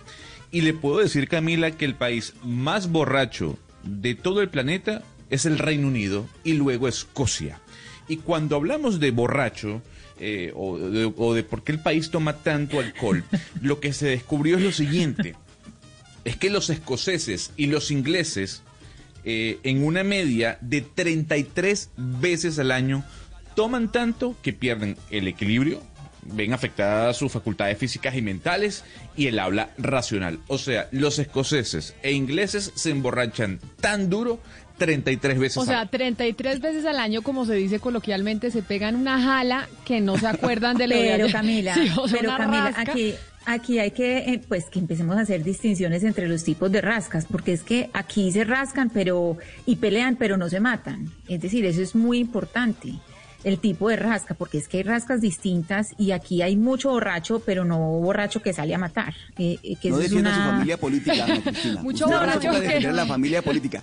Borrachos, borrachos, borrachos. Aquí no estamos hablando de que se matan, que no se matan. Son borrachos, borrachos. No, las borracheras son distintas, las borracheras son distintas. Todo el que ha tenido un borracho al lado sabe que, que hay distintos borrachos y que las borracheras tienen unas, Hay borrachos de unas fases, unas fases muy malucas. No, pero, pero yo sí creo que, que aquí, miren, en, eh, de los eh, mensajes institucionales del gobierno escocés, uno de los mensajes más recurrentes que se habla en redes sociales, en radio, en televisión, es salga a caminar. Aquí nunca han quitado la caminada. Si haya confinamiento, la gente puede salir a hacer ejercicio, porque dicen, no, la manera de descongestionar la cabeza es caminando, no es bebiendo. Y, es, y, y todo el tiempo es eh, en torno al licor. El mensaje en torno al licor. Camine, haga ejercicio y no tome licor. Es que yo sí creo que mucha gente, y sería bueno, Gonzalo, ver ese estudio después de la pandemia, porque yo creo que las borracheras de la gente en medio de la pandemia subieron, o no, uno creería, porque la gente encerrada dice, yo más bien me tomo un trago y se me olvida. No, es esta que yo cosa". creo que todos nos hemos vuelto más borrachos, Camila, por lo menos en esta mesa. Yo me he vuelto un poquito pues más borracha con en la pandemia, es decir, uno uno coge y abre una botella de vino ya en un momento donde el niño, el colegio, el trabajo, la Pero- virtualidad, el encierro, ya no hay nada que no cure una venga, copita de vino, Gonzalo. por lo menos uno se relaja. Eso sí, Gonzalo, no estoy tratando de promover el consumo de alcohol, pero es lo cierto. Gonzalo, pero ¿qué lugar ocupa Colombia en ese estudio? ¿Qué lugar Pero ocupamos ya vaya, nosotros? yo, yo- yo sé que, yo sé que usted es el local, pero espérese un momento para aclarar las cifras. Fíjese bien la diferencia que hay entre los escoceses y los ingleses. Mientras los escoceses e ingleses se emborrachan 33 veces al año, los portugueses, los italianos y los españoles lo hacen en una media de 14 veces al año. Ahora sí, nos venimos a América Latina. Los países que más se emborrachan en esta parte del mundo son Colombia y Argentina. Eso sí, la diferencia entre el colombiano y el escocés es abismal. El colombiano se emborracha 6.5 veces al año. A diferencia del escocés que se emborracha 33 veces al año. ¿Le crea el estudio, Camila? Sí, le creo, pero es que 6.5 veces Una al vez, año. Camila, una borrachera una vez cada dos meses, creo que no está tan mal. No está tan mal, es verdad, pero lo que pasa Sí, es que me una cada parece dos meses una, una borrachera. una barbaridad los escoceses, o sea, 33 veces son dos borracheras al mes. O sea, dos borracheras, si uno, Exacto. uno, y yo creo que uno Eso entre sí más viejo, entre más grande, pues uno se emborracha una vez y dice, no me quiero volver a emborrachar hasta dentro de tres meses porque me siento fatal. Imagínese usted dos borracheras al mes, no sé qué cuerpo aguante. Pero uno se emborracha también cuando crece más de manera más rápida, ¿no? Eh, so- sobre todo las personas que han ingerido alcohol a lo largo de su vida. O sea, se, se toman dos cervecitas y ya le pega, le pega, le pegan al coco, como le dicen Mire, algunos. yo conozco Entonces, unas, yo conozco unas, unas mujeres de 70 años que acuestan y sientan a todo el mundo en la finca. Pero a todo el mundo. Y toman un aguardiente desde las 10 de la mañana y acuestan a todo el mundo y no se emborrachan. Una cosa impresionante. Pero sí, tenemos que ser responsables y no estar promoviendo el consumo de alcohol, ¿no? No, pero ya va, pero aquí estamos hablando de, de- de estudios, Camila, de, de la ciencia. Eh, nadie está promoviendo el consumo de alcohol. Más bien estamos dejando en alto el nombre de Colombia porque no nos emborrachamos tanto como los ingleses o los escoceses ahí, que No, no. tiene su corazoncito, ¿no? Pero mire, Gonzalo y, y- Camila y Ana Cristina y Valeria, les voy a contar algo. Todos en la vida nos hemos pegado una borrachera de no me olvides. No me olvido. Uno dice, yo me acuerdo de aquella borrachera que me pegué hace 20 años. O sea, en la vida de nosotros, por más que haya personas que tomen con más frecuencia que otros, ha habido una borrachera inolvidable. De esas borracheras que lo marcan uno de por vida. O sea, que no se le olvida jamás. Pero yo sí creo que en el caso de Colombia la cifra es muy poquita, ¿sabe? Yo creo que es más. Yo creo que en Colombia se toma más, de verdad. Yo creo que es el promedio, es el promedio que sacan. Pues seguramente la gente que toma, toma mucho más trago. Y por ejemplo en Antioquia que toman aguardiente a morir. Eso le iba a decir de. Antioquia. Mire que en The Economist que salió esta mañana anoche eh, hay un artículo muy grande y muy interesante sobre Colombia y sobre toda la mafia y la cultura que hay alrededor del licor de contrabando y hablan específicamente de Antioquia y dicen que pues en, en Medellín, por ejemplo, pues no hay forma de controlar todo lo que ellos llaman como el chirrinche y todos estos tragos que son digamos a base de aguardiente pero que son completamente en contrabando, adulterados, etcétera y que hay una cantidad de la población que está consumiendo eso y que son digamos organizados en parte por por, digamos, eh, carteles en los barrios de Medellín que controlan todo este consumo de contrabando de alcohol y le echan la culpa, digamos, a esa, a esa, eh, eh, digamos, a, a los monopolios que están instaurados en Colombia alrededor de la industria del licor y dicen que son demasiado caros para la cantidad de, de colombianos, entonces que muchísima parte de la población está ingiriendo este licor de contrabando y las Lo personas que están pasa, muriendo. Valeria, Entonces, es un lo que pasa, muy Valeria, interesante, se lo recomiendo. Ahí, Valeria, también está el fruto, lo que resulta de la ley seca, de unas leyes secas que son en, en momentos en donde realmente no son tan necesarias y que se imponen unas leyes secas que lo que hacen es ponerles el negocio en bandeja de plata a los contrabandistas, a los que y al, y al licor adulterado. La ley seca, eh, cuando, cuando se, se hace una, eh, es decir, cuando se decreta una ley seca, tiene que ser que de verdad haya una nece- una necesidad absoluta. Por supuesto, estamos en una pandemia, pero una pandemia no implica que para todo haya que poner ley seca. Es que no, no, no hay razón y eso lo que está haciendo es eh, favorecer ese tipo de, negocios ilegales. Camila, y lo que usted decía ahorita de las señoras de 70 años que acuestan a todo el mundo, lo que pasa es que usted tocó eh, un, un tipo humano muy particular que es la señora guardientera. O sea, las señoras Esa, pero la señora aguardientera es que son es que No, es un no. es un prototipo de mujer importante y conozco Sí, claro. varias y acuestan a la casa entera y se Pero, toman por el aguardiente a las 10 de la mañana y yo digo, pero, Claro, Dios y, mío. y usted la puede poner con un cosaco ruso y lo acuesta a él también. O sea, hay unas señoras, claro, la señor, el- ese prototipo de señora aguardientera le acuesta a usted un cosaco o al que sea se lo acuesta porque yo no sé de dónde sacan las fuerzas o dónde tienen el poder de resistencia, pero ese es un tipo muy particular. Algún día podemos hablar de toda la tipología, hacer toda eh, la taxonomía de los distintos tipos de borrachos y de borrachas del mundo. Es- me parece me parece interesante estudio y lo podemos y lo podemos hacer, pero como estamos hablando de cifras, vamos a ver cómo nos fue en diciembre en términos de desempleo, Marcela Peña, porque el DANE ya entregó sus cifras hoy eh, temprano en la rueda de prensa habitual que hacen finalizando cada mes y las noticias son buenas, malas o regulares. Pues eh, Camila y oyentes, juzguen ustedes. Terminamos diciembre con 3,3 millones de desocupados, lo que implica que la tasa de desempleo llegó al 13,4%. Esto está un poquitico por encima de lo que registramos en noviembre, que fue del 13,3%, y muy por encima de diciembre de 2019, cuando había sido del 9,5%. Pero ¿por qué ocurrió esto? Lo explica el director del DANE, Juan Daniel Oviedo. Las contracciones de la población ocupada se han corregido de forma más acelerada, mientras que los incrementos de la población desempleada tienden a estabilizarse alrededor de 900 mil personas es decir, que mes a mes, Camila, se destruyen menos puestos de trabajo, pero más gente sale a buscar oportunidades en el mercado laboral. Los datos muestran que en diciembre se presentó la menor destrucción de puestos de trabajo desde que empezó la pandemia. Sin embargo, la mayor parte de los que se perdieron están concentrados en actividades artísticas, restaurantes, hoteles y comercio. Y especialmente estamos hablando de empleos de mujeres. La brecha de género que tanto nos importa aquí en Mañanas Blue cuando Colombia está al aire es de 7,8 puntos, porque el desempleo masculino fue del 10,1% y el femenino del 17,9%, Camila. Marcela, pero entonces la gran pregunta será saber cuando nos cuenten cómo fue el desempleo de enero, porque ahí ese desempleo de enero, si vimos que en diciembre aumentó un poquito, muy poquito, pero aumentó comparado con noviembre, yo creo que la noticia que va a ser eh, bien impresionante es cuando el DANE nos dé la cifra de este mes. Y no solo nos va a dar la cifra de este mes, en unos minutos nos va a dar la cifra del año completo que nos da la fotografía de cuál fue el impacto en el mercado laboral de la pandemia ya con los datos de todo el año 2020. Como usted lo menciona, esa, esa expectativa porque incrementa el desempleo en enero no solo la tienen los gremios y los comerciantes, el propio gobierno está pues asumiendo que el desempleo va a tener un retroceso en el mes de enero por el segundo brote de la pandemia. Lo preocupante, Camila, acá es que seguramente que todos estos empleos que se están recuperando son del sector informal porque lo que estamos viendo y lo que vimos de septiembre a noviembre del 2020 es que la informalidad en las principales ciudades creció en casi 1.6, algo así por ciento, lo cual, digamos, es preocupante y lo que eso indicaba era que todos los o la mayoría de los trabajos que se estaban recuperando iban al sector de la informalidad. Entonces, esto también cuando salgan cifras de informalidad va a ser un tema preocupante porque lo que vamos a ver es que el sector formal no está absorbiendo los trabajos que tendría que estar absorbiendo. Y obviamente la cantidad de mujeres que están en la informalidad pues va a ser muchísimo mayor los hombres.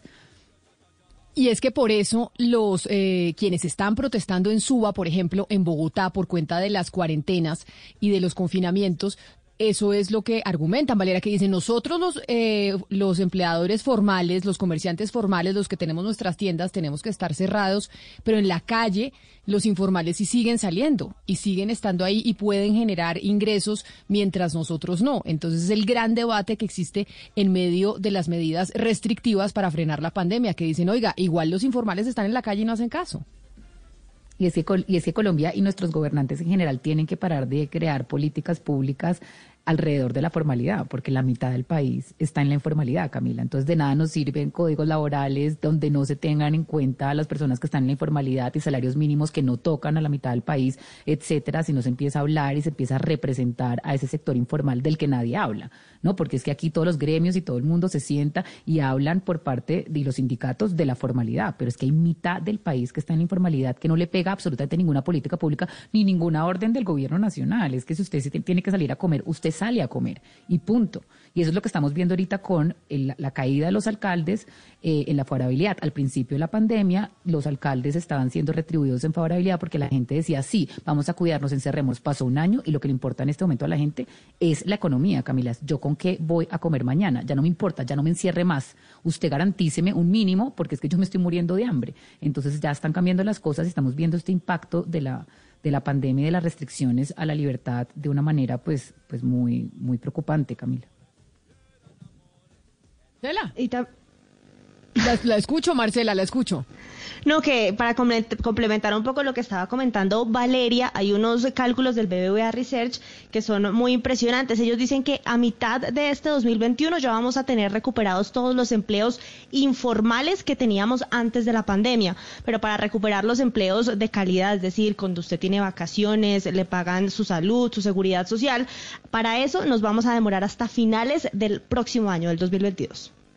Gracias, Marcela. Yo estoy en contacto con usted para que nos diga entonces cuando el DANE entregue la cifra total de desempleo del 2020, que creo que va a ser una cifra histórica porque no habíamos afrontado una crisis como la que vivimos el año pasado por cuenta de la pandemia. Así que en un ratico me vuelvo a conectar eh, con usted. 10 de la mañana, 50 minutos. Ana Cristina le manda Amparo un mensaje y le manda un mensaje a nuestra línea de WhatsApp al 301 764 4108 y Amparo le dice que ella tiene que opinar de lo que usted está diciendo, porque su abuela y sus tías abuelas empezaban a tomar al tiempo con los hijos y con los nietos, empezaban la tomata con los hijos y con los nietos al tiempo, y que ellos se acostaban y ellas seguían y al otro día amanecían perfectas y que, y que Amparo y, y ellos de clínica. Entonces uno dice, ¿qué hacen estas señoras para poder tomar de esa manera y seguir perfectas y acostar a todo el mundo?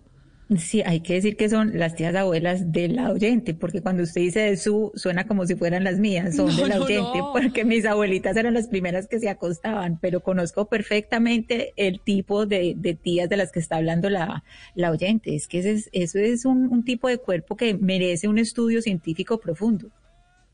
Acá me están diciendo que la técnica, Ana Cristina, es comer bien y que usted vaya acompañando el aguardiente con comida. Y porque uno a veces, ya cuando era más joven, Claro. no comía. Entonces uno decía, yo me Claro. tomo, eso no importa no comer, y comer es fundamental. Sí, claro, sobre todo salecita, pues cosas de salecita para, para ir pasando, pero pues nosotros aquí pontificando, yo pues no soy la más mala para creo- beber, yo o sea, yo, me- yo, yo- con una va- cerveza tengo. Oiga, ahora con las tías aguardienteras, yo creo que las tías van a hacer una huelga contra nosotros, porque es que cada programa que hacemos los viernes terminamos hablando de las tías. Las tías aguardienteras, las tías quedadas, las tías no sé qué, las tías, las pobres tías, todos los viernes. Las tías son lo máximo, pero nosotras, nosotros amamos a las tías aquí, Oscar. Les vamos a hacer un monumento a las tías. Sí, sí, porque sí, ellas Las son tías son las dueñas del mundo, Sí. dominar, dominarán el mundo, o sea, además que todas las de esta mesa somos tías. Correcto. Todas, yo creo que todas somos tías. De acuerdo. Puro De poder las tías. Pero mire, ya que Mm. estábamos hablando de las cifras de desempleo, tenemos en la línea al eh, senador eh, Marulanda porque estamos a puertas de una rueda de prensa que van a entregar varios congresistas que están proponiendo nuevamente el tema de la renta básica, el tema de ayudar económicamente a los colombianos que no vayan a poder salir por cuenta de los confinamientos. Senador Iván Marulanda del Partido Verde, precandidato también, bienvenido a Mañanas Blue. Un gusto en saludarlas, en saludar a su audiencia, todas sus órdenes. Senador Marulanda, bueno, una vez más, 40 congresistas reiteran y le piden al presidente Duque a través de una carta que es urgente e impostergable adoptar un programa de renta básica. ¿Por qué ustedes siguen insistiendo con este tema? Sí, Camila, hay en Colombia en este momento un 60% de la población en condiciones de pobreza y de vulnera- de vulnerabilidad. Estamos pasando por una tragedia en donde la gente no puede trabajar, en un país en donde eh, la mayoría de la población vive del día a día y no tiene ahorros. Luego, en unas condiciones de confinamiento, en unas condiciones de agresividad tan brutal de esta pandemia, pues simplemente eh, la población está postrada de hambre y de, y de miseria. Y resulta que el Estado colombiano pues fue construido por el pueblo colombiano para que le sirviera y para que respondiera por sus derechos. El Estado no le pertenece al presidente de la República, ni nos pertenece a los senadores, ni le pertenece a la clase política, no, le pertenece al pueblo y fue constituido para eh, reconocerle al pueblo sus derechos. Y sus derechos empiezan por el derecho a una vida digna. Y una vida, una vida digna empieza por tener ingresos suficientes con que comer. Y sobre todo cuando Doctor Marulanda. No, doctor Marulanda, es que lo estamos eh, perdiendo. Yo creo que está, está teniendo un problema de su señal. ¿Ahí nos escucha? No, vamos a ver si vamos a poder si vamos a ver si podemos retomar eh, la comunicación. Definitivamente el tema de los celulares, eh, las señales es una cosa que en América Latina, porque en México Valeria es igual, ¿no? O sea, y en Panamá a veces Es también. igual, es una cosa como un Sí, drama latinoamericano. Pero mire, yo creo que es importante recordarle a los oyentes de lo que se está hablando aquí y es de otra vez reactivar el debate sobre la renta básica, Camila, que es un debate que ellos, eh, pues digamos, estos senadores le habían pedido al presidente. Carrasquilla había dicho que a él le gustaba la renta básica, pero no en este momento, y en el Congreso no pudieron tramitar la ley. Lo que quieren reactivar es una renta básica, digamos, distinta, porque la renta básica universal, como se conoce en el mundo, Camila, es una asignación monetaria pública incondicional a toda la población. Lo que se quiere en Colombia es una, en el marco de la emergencia, a una, a una porción de la población, solamente a los que están en pobreza. Entonces es una renta básica distinta. Es un debate muy interesante en términos económicos, Camila, porque es garantizarle a las personas pues un mínimo para poder sobrevivir en este momento cuando pues hay restricciones que no los dejan trabajar. Claro. Entonces pues yo creo que vale la pena abrir el debate. Doctor Marulanda, lo escuchamos nuevamente. Sí, Camila, entonces le estaba diciendo, eh, estamos simplemente reclamando un derecho que tiene la gente, el derecho a que el Estado que maneja la plata de la gente, que son los impuestos del pueblo, y que fue constituido para responder por los derechos del pueblo, de la gente, los derechos a, la salud, a la educación, a la seguridad y por supuesto a una vida digna, pues el Estado, en cumplimiento de esas obligaciones, con los dineros del público le entregue una transferencia monetaria, que es lo que están haciendo todos los países desarrollados del mundo, entregándole a la gente con qué vivir dignamente mientras salimos de esta emergencia. Entonces, con 49 congresistas y 2.000 eh, miembros de organizaciones sociales, le, le enviamos al presidente de la República una carta diciéndole, señor, por favor, reconozca este derecho, aquí le presentamos un programa que consiste en lo siguiente, entregarle a siete y medio millones de hogares colombianos una renta básica permanente por valor de 320 mil pesos por hogar de una persona y cada persona más en miembro del hogar eh, 40 mil pesos más por cada persona más miembro del hogar. este programa cuesta 3.7% del Producto Interno Bruto.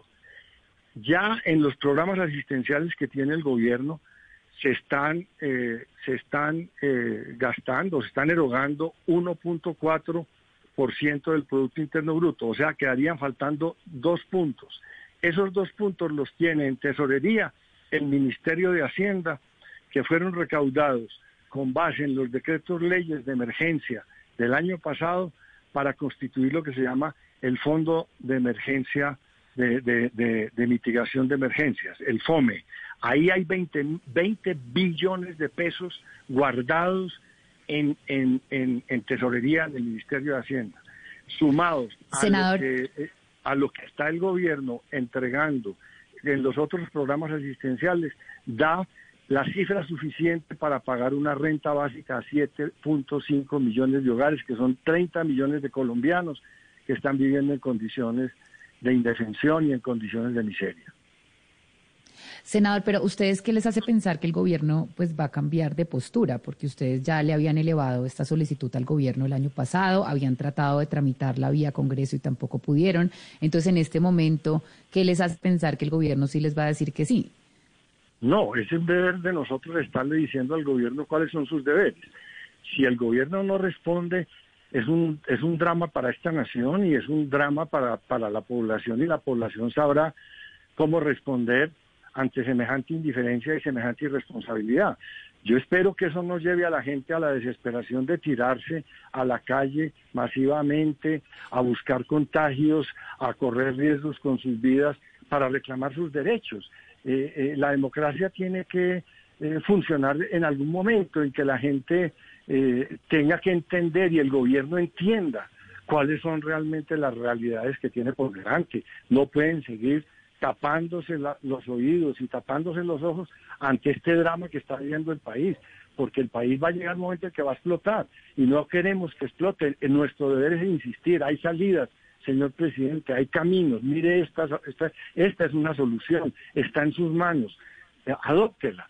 Ellos no tienen argumentos para decirnos que no. Tenemos que seguir insistiendo con la presión ciudadana, por supuesto.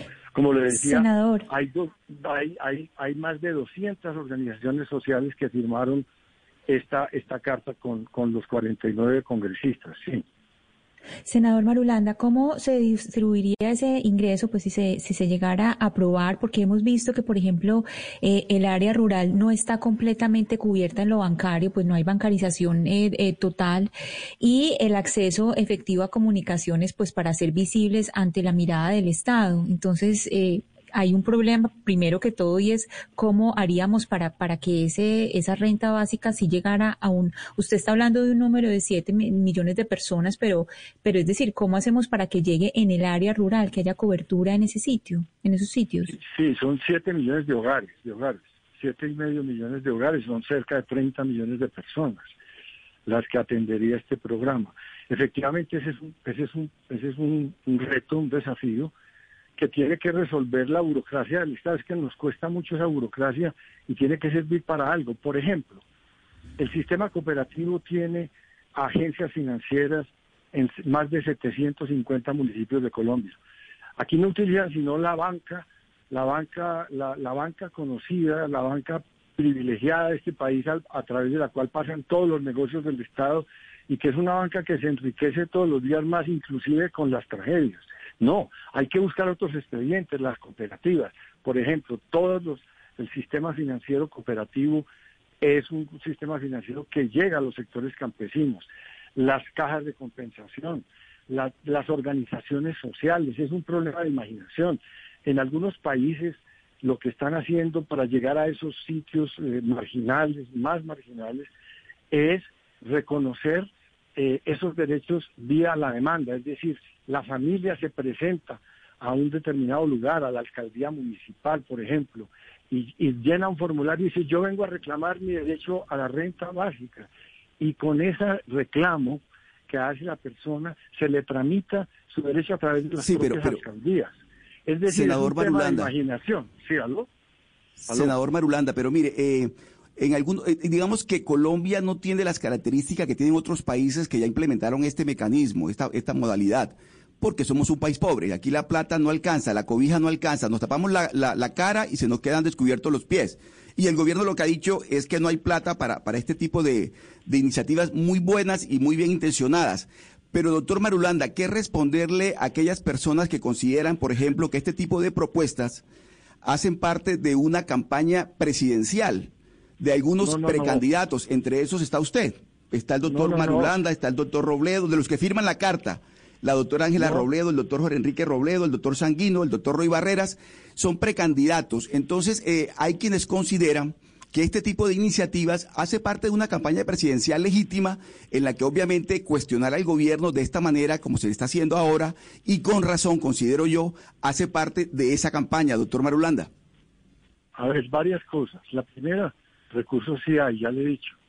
Eh, eh, los programas asistenciales que hoy tiene el gobierno valen un- 1.4 del Producto Interno Bruto. Quedarían faltando dos puntos del Producto Interno Bruto para completar el pago de este programa que los tiene el gobierno el Ministerio de Hacienda en, en, en cuentas bancarias, a la vista, en fondos a la vista. Son 20 billones de pesos los que tiene el Ministerio de Hacienda del FOME sin utilizar y que los puede utilizar en este programa y que están ahí. Lo mismo que el 1.4 billones que de hecho ya los está desembolsando. Por otro lado, aquí se ha dicho, el propio presidente de la República lo ha reconocido, se necesita una reforma tributaria. Nosotros lo estamos diciendo desde hace dos años. Se necesita una reforma tributaria que fortalezca al Estado colombiano, que es un Estado eh, que es un Estado lánguido, pobre, porque siempre lo han mantenido así, porque no quieren cobrar impuestos a los sectores de mayores ingresos y de mayor riqueza. De lo que se trata entonces es de hacer una reforma tributaria que el gobierno ya dijo que la iba a presentar en marzo, pero no la que el gobierno quiere presentar, que es sobre la base del IVA, sino sobre la base de los altos patrimonios, las altas rentas, los altos dividendos y el desmonte de unos beneficios tributarios que, le han otorgado a esos sectores más privilegiados de la economía colombiana en detrimento de los intereses de la sociedad colombiana. Entonces, recursos sí hay. Es un problema de negligencia, es un problema de falta de voluntad política. Ahora, que me digan a mí que estamos en una campaña presidencial, en esto estamos hace mucho tiempo, en esto he estado toda la vida, pues, eh, luchando por los derechos de la gente. Ahora, alguien tiene que reclamar por los derechos de la gente, porque de lo contrario este país se nos hunde eh, negligencia de unos de unos de unos gobernantes que no responden, que no tienen sensibilidad social y que no conocen sus responsabilidades públicas.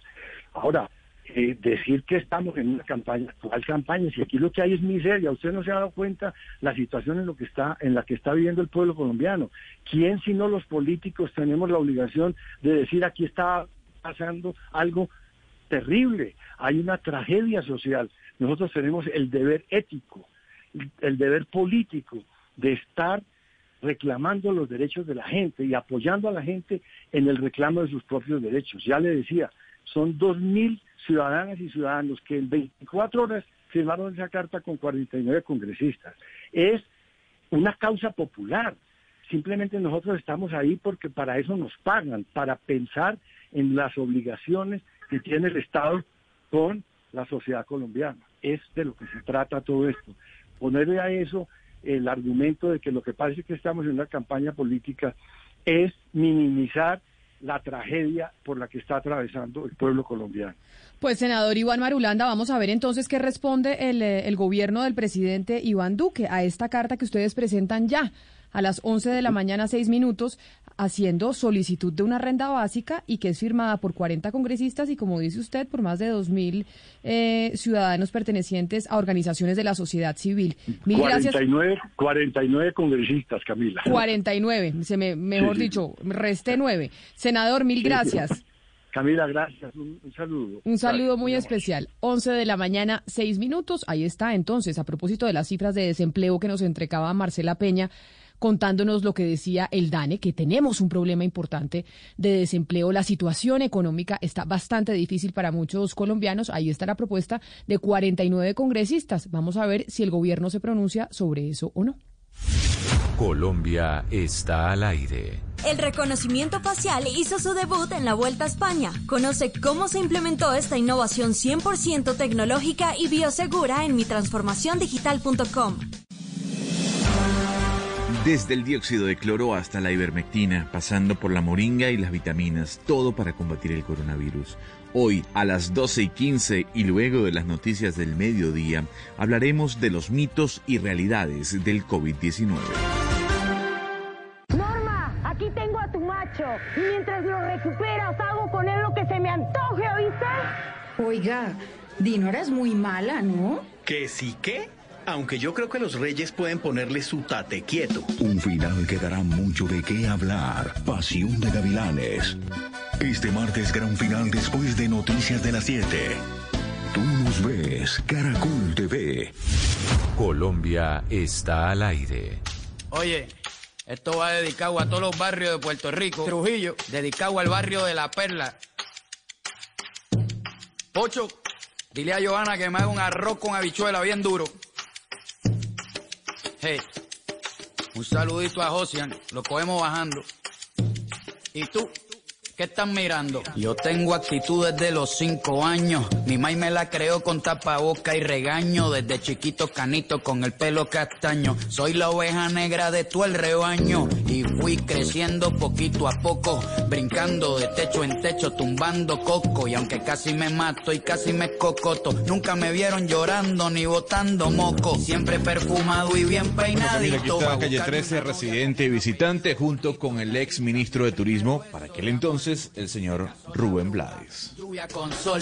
Allá abajo en el hueco, en el boquete, nacen flores por ramillete, casita de colores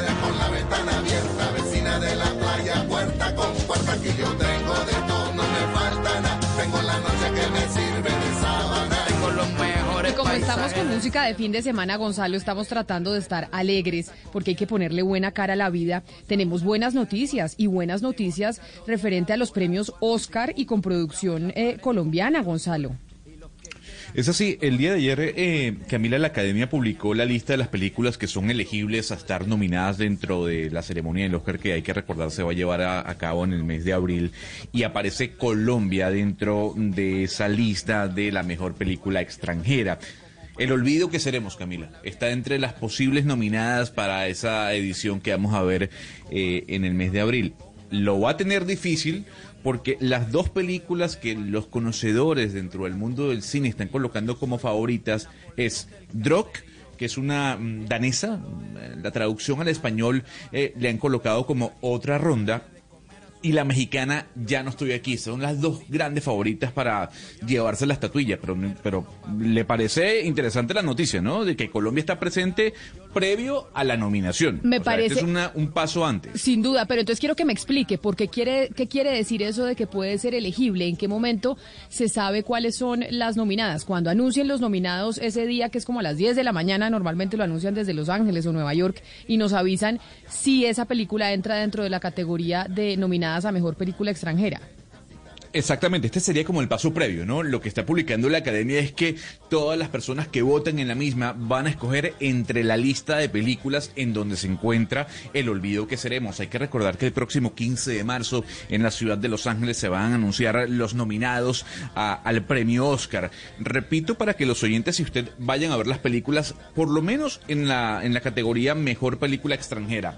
Drog, que es una danesa que se puede ver a través de Amazon, y eh, Ya no estoy aquí, que es eh, mexicana y se puede ver a través de Netflix. Hay que también mencionar que la Academia el día de ayer eh, mm, postuló las películas elegibles no solo a Mejor Película Extranjera, sino también a Mejor Película Animada y Mejor Documental.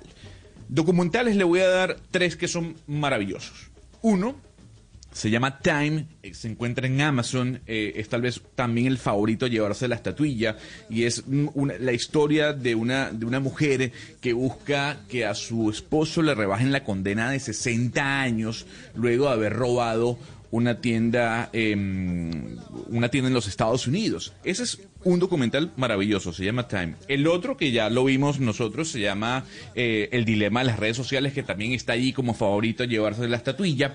Y hay otro que se llama Atleta A. Yo no sé si usted lo vio, está en Netflix, que es la historia de Larry Nassar. ¿Se- ¿Se lo vio, Camila? No, yo no lo vi. No lo, acuérdense que yo soy Bueno. medio malita para estar viendo cosas, pero no, no lo vi. Bueno, maravilloso ese documental. También está como favorito para llevarse la estotilla. Y en cuanto a las películas animadas, hay tres. Tres que son favoritas, aunque para mí se lo va a llevar Soul de Disney Plus. Está Over the Moon. Aquí tuvimos al director en el programa, Glenn King, eh, que es una película de Netflix. Y hay otra que han dicho que es muy interesante, que se llama Wolf Walkers, que se encuentra en Apple TV Plus. Eh, y estas serían las tres películas favoritas en cuanto a la nominación o a llevarse la estatuilla en la, en la categoría Mejor Película Animada. Es interesante cuando uno ve la lista, Camila, cómo las plataformas han inundado eh, las elegibles. Netflix, HBO Max, Apple TV Plus y Disney Plus increíblemente se están llevando la mayor cantidad de posibilidades a ser nominadas sus películas.